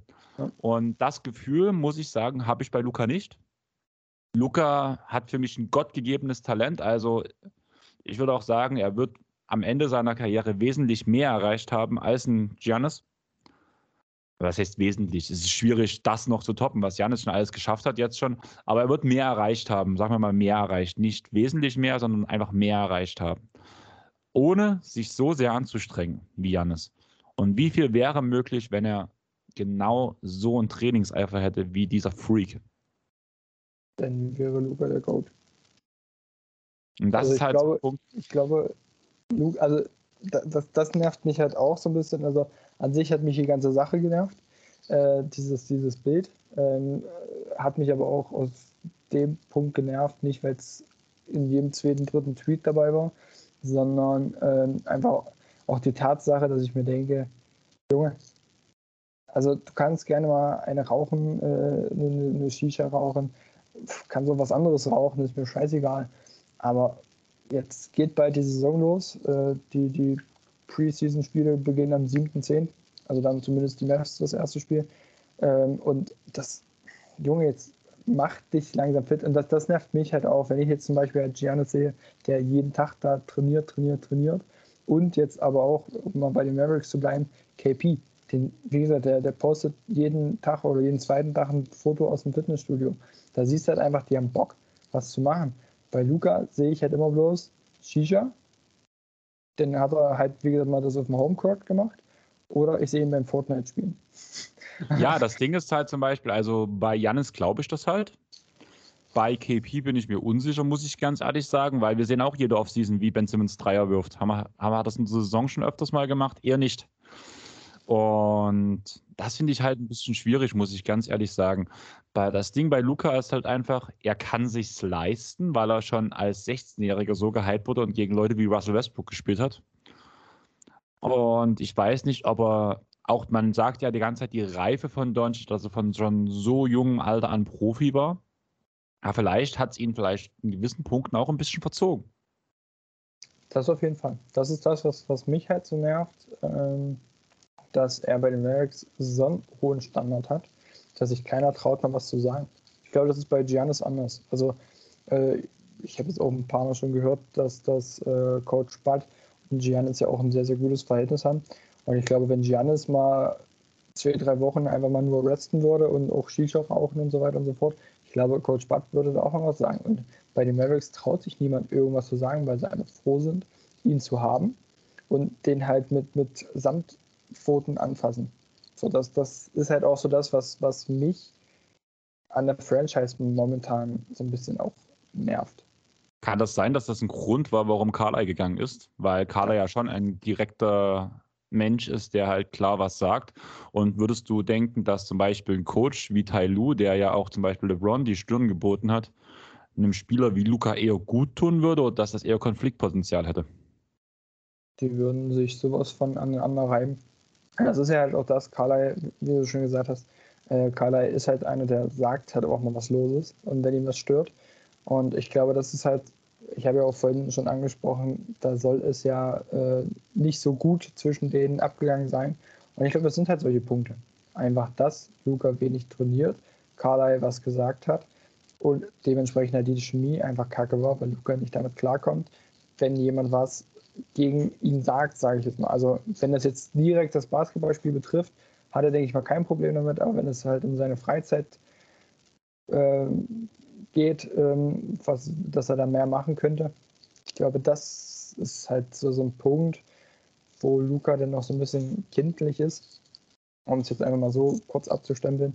Ähm, und, und das gar nicht so, so aufnehmen möchte, gar nicht so hören möchte, dass er ja noch mehr machen könnte, dass er noch besser wäre und, und, und. Und ich glaube, das ist halt so ein Punkt. Luca braucht einfach einen, der einen streichelt, der nichts sagt und dann ist gut. Obwohl es eigentlich besser wäre, wenn er Kritik aufnehmen könnte. Wir können es natürlich immer nicht so, nicht so beurteilen, weil wir sehen ihn immer bloß mal auf ein paar Bildern, ein paar Videos und halt auf dem Court. Ähm, das ist halt natürlich immer schwierig, denn zu beurteilen, wie die Menschen eigentlich sind.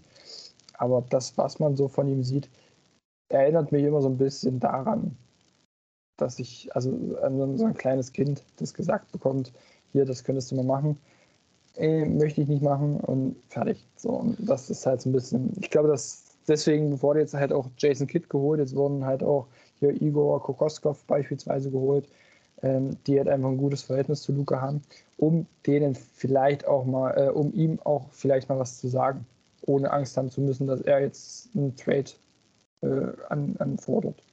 Ich denke, dass Luca ein Typ ist, der jemanden braucht, der schon gewisse Sachen erreicht hat. Deswegen wahrscheinlich auch Jason Kidd, weil er halt die Championship in Dallas geholt hat, weil er hat Referenzen, blöd gesagt. Du sagtest zwar vor uns, nur die private Sache macht Luca zu schaffen, wenn man darauf was anspricht, aber ich denke auch die Sachen off, äh, on-court, weil ich bezweifle, dass ähm, Carly sich großartig off wegen Off-Court-Sachen mit Doncic gestritten hat, beziehungsweise gab es ja auch diese ganze Geschichte um diesen Schatten-GM, wie das ja genannt wurde, der ja auch mal zu Doncic irgendwas gesagt haben muss, versucht doch so und so zu spielen, weil die Analyse meiner Daten, die er halt hat, ergibt das und das. Und wo er sich auch so maßlos drüber aufgeregt hat, im Endeffekt. Also ich glaube einfach, dass diese ganzen Verpflichtungen sind halt Leute, die schon gewisse Sachen erreicht haben, blöd gesagt. Deswegen denke ich auch, dass halt Dirk wieder so in die Franchise reingeholt wird als dieser Special Advisor einfach um ein bisschen Kontakt zu Luca und so ein bisschen, ja, probier mal das, probier mal das, beziehungsweise das gewisse Coach zu sagen danach so, ja, sag du das mal, Luca, das kommt besser an. Also Luca, also das klingt jetzt so extrem negativ, was wie das Ende jetzt gerade des Pots. Also ich habe danach nicht mehr viel. Ich weiß nicht, was du noch zu erzählen hast, aber du hast ja von uns auch schon eher gesagt, dass nicht so viel mehr kommt. Ich würde schon sagen, dass wir beide riesen Luca Doncic-Fans sind und bei mir wird es wird es nicht mehr lange dauern, bis das Trikot irgendwann hier hängt. Also ich glaube, beim nächsten schönen City-Jersey wird es auf jeden Fall dabei sein. Du hast dein Luca-Trikot schon. Ähm, ja, also ich will da gar nicht so viel dazu sagen. Also es ist ein genialer Spieler. Es war halt jetzt bloß, dass jetzt die letzte Zeit halt, wie du ja selber sagst, ich hatte es selber aufgeregt, weil es so viel war. Ich fand es eigentlich gar nicht so viel, aber wahrscheinlich ist es wieder die verschiedenen Bubblen, die man halt hat und ich habe nicht so viele Dallas-Seiten abonniert, weil also ich habe jetzt, ich bin jetzt nicht kontra Dallas, aber ich bin auch nicht pro Dallas. Ich verfolge sie halt so ein bisschen aufgrund der Vergangenheiten der ganzen Sache um Maxi Kleber. Aber im Großen und Ganzen bin ich da halt ein bisschen aus der Bubble raus. Und deswegen fand ich dieses Thema schon interessant, weil es halt vor allem, was bei den Korbjägern halt aufgegriffen wurde, der Vergleich zu Giannis schon äh, ähm, elitant, nein, wie sagt man? Elitär. Elitär, genau. Elitär war das Wort, was ich gesagt habe. Elitant, ach du Scheiße. Was ist das für ein Deutsch, ganz ehrlich? ähm, ja, na gut, was heißt Deutsch? Wir, wir sechseln gerade die Leute zu, Sandro, von daher. Richtig. Wer das nicht weiß, Sandro wohnt 100 Kilometer von uns entfernt. Also wir sehen uns auch bald wieder, wenn ich alt werde. Dann kommt er zu meinem Geburtstag genau. vorbei. Mit noch ein paar anderen Leuten. Also Tim und Tobi sind jetzt auch fest dabei. Bloß mal so als Information an dich von Auf ein Kurt, die ja. Jungs. Ähm, und noch ein paar andere, das werden wir danach sagen, wenn es dann soweit durch war und alles offiziell ist, weil immer noch Corona ist. Jeder noch so seine Familie, Freundin hat und so weiter und so fort, wo immer was dazwischen kommen kann. Deswegen werden wir danach die komplette Runde erst per Bild bekannt geben, wer dann wirklich alles da war. Aber ja, lass uns die Sache um Dallas zu Ende bringen. Ich habe jetzt gerade noch einen Namen gedroppt und da ist mir eingefallen, dass wir überhaupt noch nicht über diesen Jungen geredet haben. Das ist Maxi Kleber. Eigentlich noch gar kein Wort über ihn verloren, oder? Also zumindest intensiv. Also irgendwie so total untergegangen. Und das ist der letzte Saison eigentlich auch, muss man sagen, vielleicht auch sehr an der Corona-Erkrankung. Aber ja, was denkst du, was wird Maxi diese Saison für Dallas erreichen und was ist der Output, den, also der, sagen wir mal, der negativste Output und der positivste Output zum Schluss, den Maxi diese Saison stemmen kann? Wir machen den positiven absichtlich zum Schluss, haben wir nämlich ein positives Ende für Dallas. Also bis in die erste Playoffs. Gefallen. Was? Das wäre mir gerade leichter gefallen. Also ich, sage erstmal so, dass das Mittelding, was ich, was ich von ihm erwarte. Ähm, also was ich von, von Maxi erwarte, ist halt einfach eine Leistungssteigerung zu letzten Jahr. Wie du schon sagst, ja, der, die Corona-Infektion äh, war auch der Maverick, der am längsten ausgefallen ist. Ich glaube, das waren sogar fast vier Wochen und dreieinhalb Wochen irgendwie so in dem Dreh. Ähm, und man hat es einfach gemerkt, äh, physisch war er einfach nicht mehr stark genug, hat weniger Blocks geholt als sonst, ähm, hat äh, viel öfter jetzt von, von der Dreierlinie geworfen, sehr, sehr wenig äh, unterm Korb aktiv gewesen. Ähm, beim Ausboxen fand ich ihn nicht mehr so effizient wie das Jahr davor. Also man hat gemerkt, auf jeden Fall äh, physisch ist er nicht mehr auf dem Stand von der Vorsaison. Ähm, hatte dann zum Ende hin der Regular Season auch viele Probleme mit seiner Achillessehne. Ist dementsprechend auch sehr oft ausgefallen. Die Probleme hat er auch in den Playoffs noch. Zumindest denke ich das, weil da war er auch nicht wirklich fit hat wie im Vorjahr in den Playoffs auch verkackt, muss man jetzt einfach mal so sagen. Das kann man so nicht schönreden, weil er hat nicht gut gespielt. Ähm, in Erinnerung bleibt der, der, der Dank, ich glaube, das war von Kawhi, wenn mich jetzt Kawhi. nicht alles Genau, da, darauf wollte ich sowieso jetzt gerade hinaus, wo du es gerade in den Playoffs angesprochen hast. Ja. Jetzt so im Nachhinein nüchtern betrachtet, finde ich eigentlich, dass diese Aktion von den Clippers, auch wenn es halt vor allem dem Punkto, also ich muss sagen, Paul George finde ich gar nicht so schlimm, weil wenn meine Mitspieler ein geiles Tor machen, brülle ich auch und, bin, und push die auch noch. Und Paul George stand halt daneben, dass er brüllt, finde ich völlig in Ordnung. Dass Kawhi Emotionen zeigt, finde ich völlig in Ordnung. Dass Marcus Morris drei Schritte ranmacht, um Emotionen zu zeigen, kann man aber auch sagen, er wollte halt zu seinem Teamkollegen. Kann auch gut sein. Allerdings sagt man ja, die, die Clippers sind so ein emotionsloses Team. Und eigentlich war das so ein richtiger Outbreak mal. Eigentlich muss man das eigentlich den Positiv sogar mal anrechnen, weil irgendwie fand ich es jetzt im Nachhinein war irgendwie so, habe wieder was darüber gelesen, habe mir das Spiel danach auch nochmal angeguckt und irgendwie fand ich es interessant, nochmal das, über dieses Thema nachzudenken, weil ja, es sah schon irgendwie assi aus, vor allem diese eine Momentaufnahme, die man dann halt hatte. Aber im Spiel, man sieht halt, dass Paul George genau daneben steht, er freut sich, Kawhi freut sich über den Dank. Und ja, Marcus Morris macht halt drei Schritte hin. Okay, mein, mein Gott. Ja, finde ich jetzt auch nicht so schlimm. ja, aber das war ja so ganz ehrlich, es war gefühlt, als das passiert ist, so halb Deutschland so die bösen Clippers unser armer Maxi. Also so hat sich wirklich angefühlt. Also ich, ich wäre im ersten Moment fand ich es nicht schlimm. Dann habe ich das eine Bild halt gesehen, was um die Welt gegangen ist und ich dachte mir, okay, ja, hm, ist jetzt nicht so cool. Ähm, aber eigentlich, wie, wie auch schon mit, mit Luca. Also es, es gibt so ein Bild, das sieht scheiße aus und es geht um eine Welt. so, ja. und, und das, das, das lässt sich halt gut vermarkten und, und äh, die Medien pushen das dann halt hoch. Ähm, das ist halt so, so auch so. Hm. Ich finde es immer noch nicht schlimm, weil es sind Playoffs, du musst Emotionen zeigen, selbst wenn es in der Regular Season passiert wäre, hätte ich jetzt auch nichts dagegen gehabt, weil es war ein geiler Dank. Also muss ich jetzt einfach mal so sagen, es war ein geiler Dank. Und, und das ist halt, ich glaube, das war, war das in Spiel 2 oder 3, dann, dann lief es ja für die, für die Clippers danach halt auch besser. Genau. Also, war so ein richtiger Emotions-Outbreak, blöd gesagt. Und ja, auf genau. einmal, wo danach Dallas rausgehauen wurde und danach Utah auch geschlagen wurde, hieß es immer, oh, die Clippers haben, haben Emotionen, oh, die haben Gefühle, oh, das sind richtige Kämpfer. Ja. Auf, einmal waren, auf einmal war so, da waren die Clippers zu dem Zeitpunkt so ein bisschen so everybody's darling auf einmal, weil sie kämpfen. Haben sie die ganze Saison schon gemacht. Das Jahr davor war so ein bisschen wirklich hochnäsig, muss ich sagen. Aber das war schon so ein bisschen. Aber weißt du, was ich gerade nachdenke? Aber da brauche ich dein Okay dafür. Das aktuelle Episodenbild zum, zur aktuellen Folge. Huka Doncic als Episodenbild. Und danach so irgendwie, keine Ahnung, Huka Doncic heute mit Sandro vom Vibes Mac oder so. Gerne. Können irgendwie finde ich es lustig, weil du gerade sagst, das Bild, was durch die Welt ging. Ich finde es gerade sehr sympathisch ja, irgendwie. Ist, ist ja halt auch so. Also ich, ich folge ja auch wirklich auf Twitter überwiegend äh, Match-Seiten und dementsprechend habe ich das halt wirklich, wie gesagt, jeden zweiten, dritten Tweet gesehen. Ähm, deswegen, bei mir ist es auf jeden Fall um die Welt gegangen. Okay, dann sag jetzt nochmal den positivsten Outbreak, den du von Maxi siehst. Diese Saison, dass wir wieder zu dem Thema zurückkommen, dass wir vielleicht unter den zwei Stunden bleiben, die ich nicht mal erwartet habe, dass wir die knacken, muss ich ganz ehrlich sagen. Ich auch nicht. Ich habe also auch gerade auf die Uhr geguckt. äh, also erstmal noch kurz, der, der negativste ist, äh, dass er sich verletzt. Ähm, oder halt nochmal irgendwie nochmal abbaut ähm, oder einfach nur so performt wie letztes Jahr, weil das wäre eigentlich mit am negativsten. Ähm, deswegen hoffe ich einfach, dass es besser wird. Positivster wäre, dass er der zweitbeste Defender des Teams ist. Ähm, weil ich finde einfach, Finney Smith ist der bessere. Äh, von beiden wird es auch nächstes Jahr sein, weil er einfach fitter ist. Äh, er, er, wird immer besser, muss man einfach mal so sagen.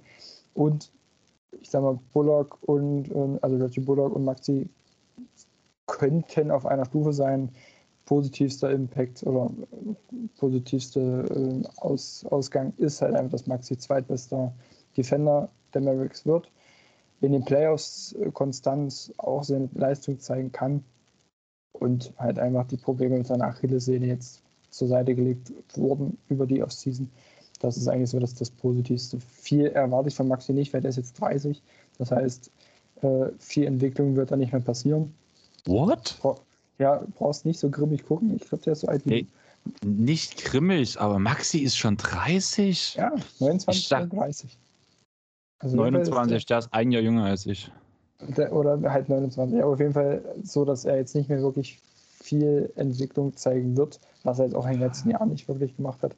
Ich habe ihn ähm, immer so als so 26, 27 eingeschätzt.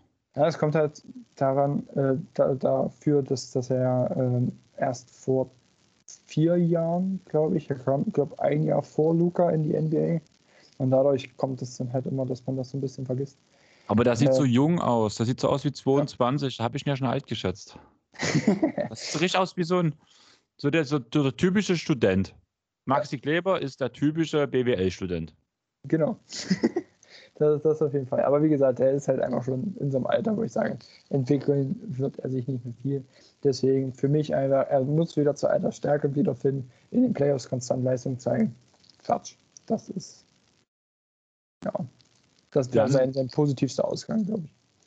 Ich finde halt bei dem Punkt, vor allem von, vom Defender, was du sagst, ich, also jeder tut Defense ein bisschen anders interpretieren. Ich finde, man kann bei dem Fall, bei dem Phänomen Dorian Finney-Smith zu Maxi Kleber so diesen Vergleich aufbringen, auch wenn es jetzt äh, leistungsmäßig ein komplett anderer ist. Ähm, Joel Embiid mit Ben Simmons. Ben Simmons ist der bessere Individualverteidiger. Allerdings ist derjenige, der die Rim Protection bringt, nun mal der wichtigste Verteidiger und das muss Maxi Kleber sein. Klar, Finney Smith tut auch mal ein paar Bälle blocken und alles, macht er auch ganz gut. Aber im Endeffekt, der, der die Rim Protection bringt, bringt ist Posingis im Idealfall oder Maxi Kleber. Und leider muss man halt aufgrund der Leistung von Posingis da jetzt eher Maxi Kleber hinzufügen. Also finde ich schon die Aussage auch nicht stimmt, dass der positivste Outcome der beste Verteidiger im Kader der Dallas Mavericks zu sein. Ich sag mal so, er könnte der wichtigste sein. Beziehung. Also, ja. Die, die, also wie, wie, wie, du schon sagst, die Rim Protection ist auf jeden Fall sehr, sehr wichtig. Ähm, ich finde halt aber auch, da dass sich das Spiel ja in der NBA vor allem auf, äh, an den Perimeter verlagert hat, finde ich halt aber auch gerade die Perimeter-Defense sehr, sehr wichtig. Und da ist Finney Smith halt einfach mit Abstand der Beste im Team. Ähm, deswegen finde ich halt auch, oder allgemein finde ich halt, äh, dass, dass Finney Smith der bessere Verteidiger ist. Maxi könnte aber der wichtigste sein. Halt aufgrund der Rim Protection. Und des Reboundings, was ja KP letzte Saison auch nicht wirklich gebracht hat. Ähm, also ich, auch hier kommt es wieder auf KP drauf an. Wenn KP wirklich abliefert, kann er Maxi sowas von in den Schatten stellen und dann spricht keiner oder wenige äh, Leute dann über Maxi. Ähm, wenn jetzt aber wirklich KP immer noch so defensiv grottig spielt, wie jetzt letzte, also grottig jetzt nicht, aber so schlecht spielt wie letzte Saison, dann kann Maxi hervorgehoben werden. Weil ich sage mal, die beiden werden ja die ganze Zeit verglichen, wenn sie jetzt zusammen spielen. Das ist ja auch noch so die nächste Frage. Aber wenn sie zusammen spielen, werden die beiden Bigs verglichen. Und wenn du denn der bessere und der wichtigere Big in der Verteidigung bist, dann bist du auch automatisch, finde ich, der wichtigste Defender des Teams. Muss aber auch nicht gleichzeitig der Beste sein. Ja, naja, ist halt die Sache, wo man, was man halt als Bester ansieht. Also ich finde das schon wichtig, dass man dann halt so diese Ansätze bringt, beziehungsweise halt die Team-Defense auch hochstellt, muss ich sagen. Deswegen ist für mich auch der beste Verteidiger immer der, der den meisten Einfluss aufs Spiel hat. Und das ist im Normalfall halt der Big Man. Ähm, aber ja, wir haben jetzt im Endeffekt mit NBA mit deutscher Brille geendet. Viele Grüße an Philly. Philly oder für alle anderen. Wir nehmen heute am 17.09. direkt nach meiner Schicht auf. Also ich freue mich schon, mich danach nochmal ein kleines Mittagsschläfchen der Couch zu halten. Philly, in dem Fall, wenn du es hörst, alles Gute nachträglich zum Geburtstag. Gratuliert habe ich dir ja heute schon. Von daher. Ja, vorbildlich. Ja, ich war überrascht, weil eigentlich bin ich kein Typ dafür, der zu Geburtstagen gratuliert. Das vergesse ich eher als alles andere. Ich auch, ah, ich habe dran gedacht. Hat mich erinnert. Genau, same hier. Und deswegen alles Gute nachträglich in dem Punkt nochmal. Lasst bei NBA mit deutscher Brille auf jeden Fall ein Like da. Das ist ein fast Daily Pod innerhalb der Saison. Und Sandro, jetzt kannst du noch mal ganz kurz Werbung für dein Instagram-Profil beziehungsweise euren Podcast machen, wo du ja auch als Blogschreiber aktiv bist. Ja, also Insta ist dallasmaths-germany. Da werde ich mir jetzt eine Woche Pause gönnen. Unterstrich, Unterstrich geschrieben oder ausgeschrieben oder? Ausgeschrieben, natürlich. äh, da übernimmt aber jetzt jemand anders die Woche. Äh, da kann ich mich mal entspannt zurücklegen. Nächstes Wochenende bin ich dann aber wieder da.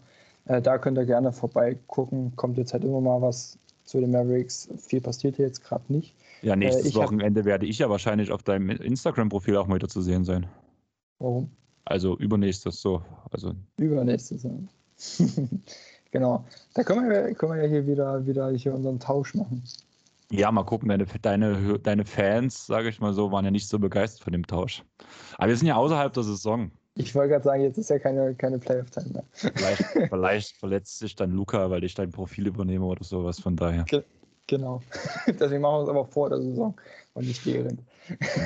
Wenn es da Rilles sehen oder das Kreuzband ist, war es das auch für die Saison. Dann könnt ihr wirklich tanken.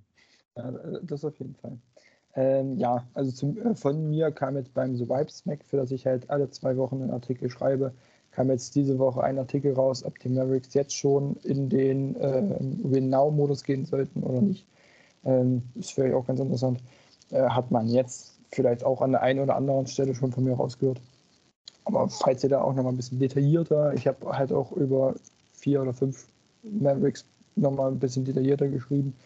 Ähm, da könnt ihr ja auch gerne mal vorbeischauen. Da nehme ich mir jetzt aber auch gerade beim The Vibe Snack eine kleine Pause, da schreibe ich erst am 12. wieder was, aber ihr könnt da sehr, sehr gerne vorbeischauen. Ähm, auch beim Podcast kommt jeden Freitag raus. Jetzt auch äh, nicht nur über die NBA, sondern auch so ein bisschen NFL, ein bisschen Fußball. Finde genau, ich nicht also, gut, muss ich sagen. Ja, ich weiß. Also das, Posit das, Positive ist, dass die NBA am Anfang kommt und sobald ihr danach mit irgendeinem anderen Schmarm anfangt, dann kann ich wenigstens auf den nächsten NBA-Podcast direkt schalten.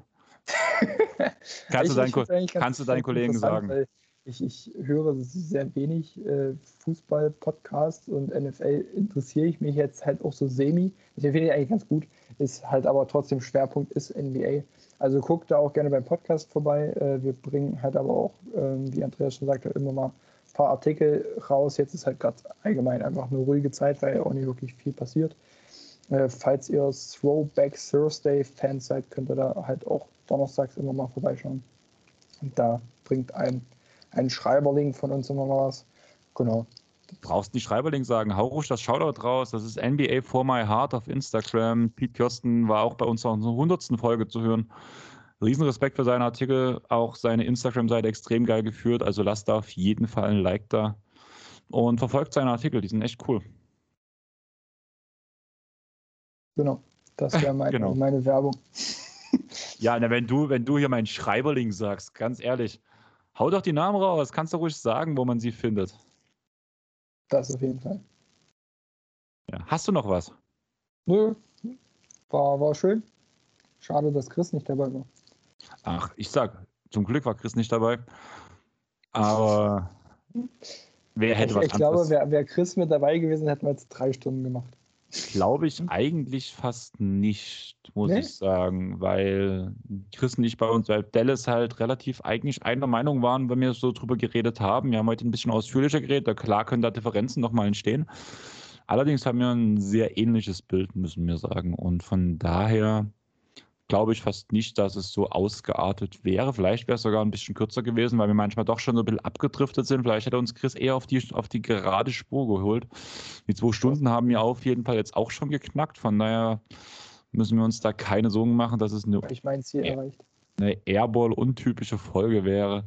Deswegen würde ich sagen, lasst ein Like da bei Dallas Mavs Germany. Lasst ein Like da bei The Vibes Mac kommentiert und bewertet auf Apple Podcasts bei The Vibes Mac. Weil das bringt den Jungs auch neue Hörer und die tun echt viel Arbeit reinstecken und das haben die sich auf jeden Fall verdient. Und ja, wir stecken auch viel Arbeit in unsere Vorbereitung, muss ich sagen.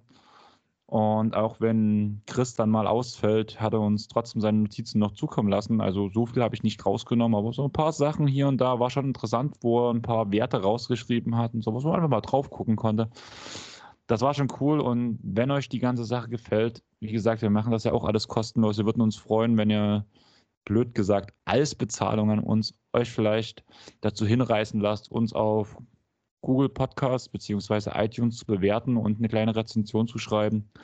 Wenn ihr einen Follow auf dieser oder auf Spotify da lasst, vielleicht den Link auch einfach mal in eure Story packt und teilt, uns drauf verlinkt und einfach, dass wir ein bisschen wachsen können als Community, dass wir halt noch weiter reinwachsen.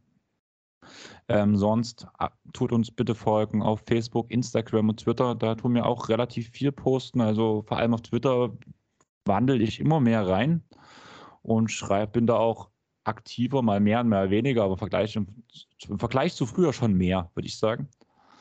Und dann einfach können wir mit euch schreiben. Ihr könnt uns Themenvorschläge geben, was ihr mal selber hören wollt, worüber ihr mit uns reden wollt, was ihr wo ihr unsere Analyse haben wollt. Das können wir dann auch alles reinbringen. Und ich würde sagen, wir haben es jetzt geschafft. Ich schaue mich jetzt gleich nochmal hin. Heute wird ein ruhiger Tag. Vielleicht schneide ich sogar direkt heute noch den Podcast zusammen. Und im Großen und Ganzen würde ich sagen, tschaußen. Tschüss.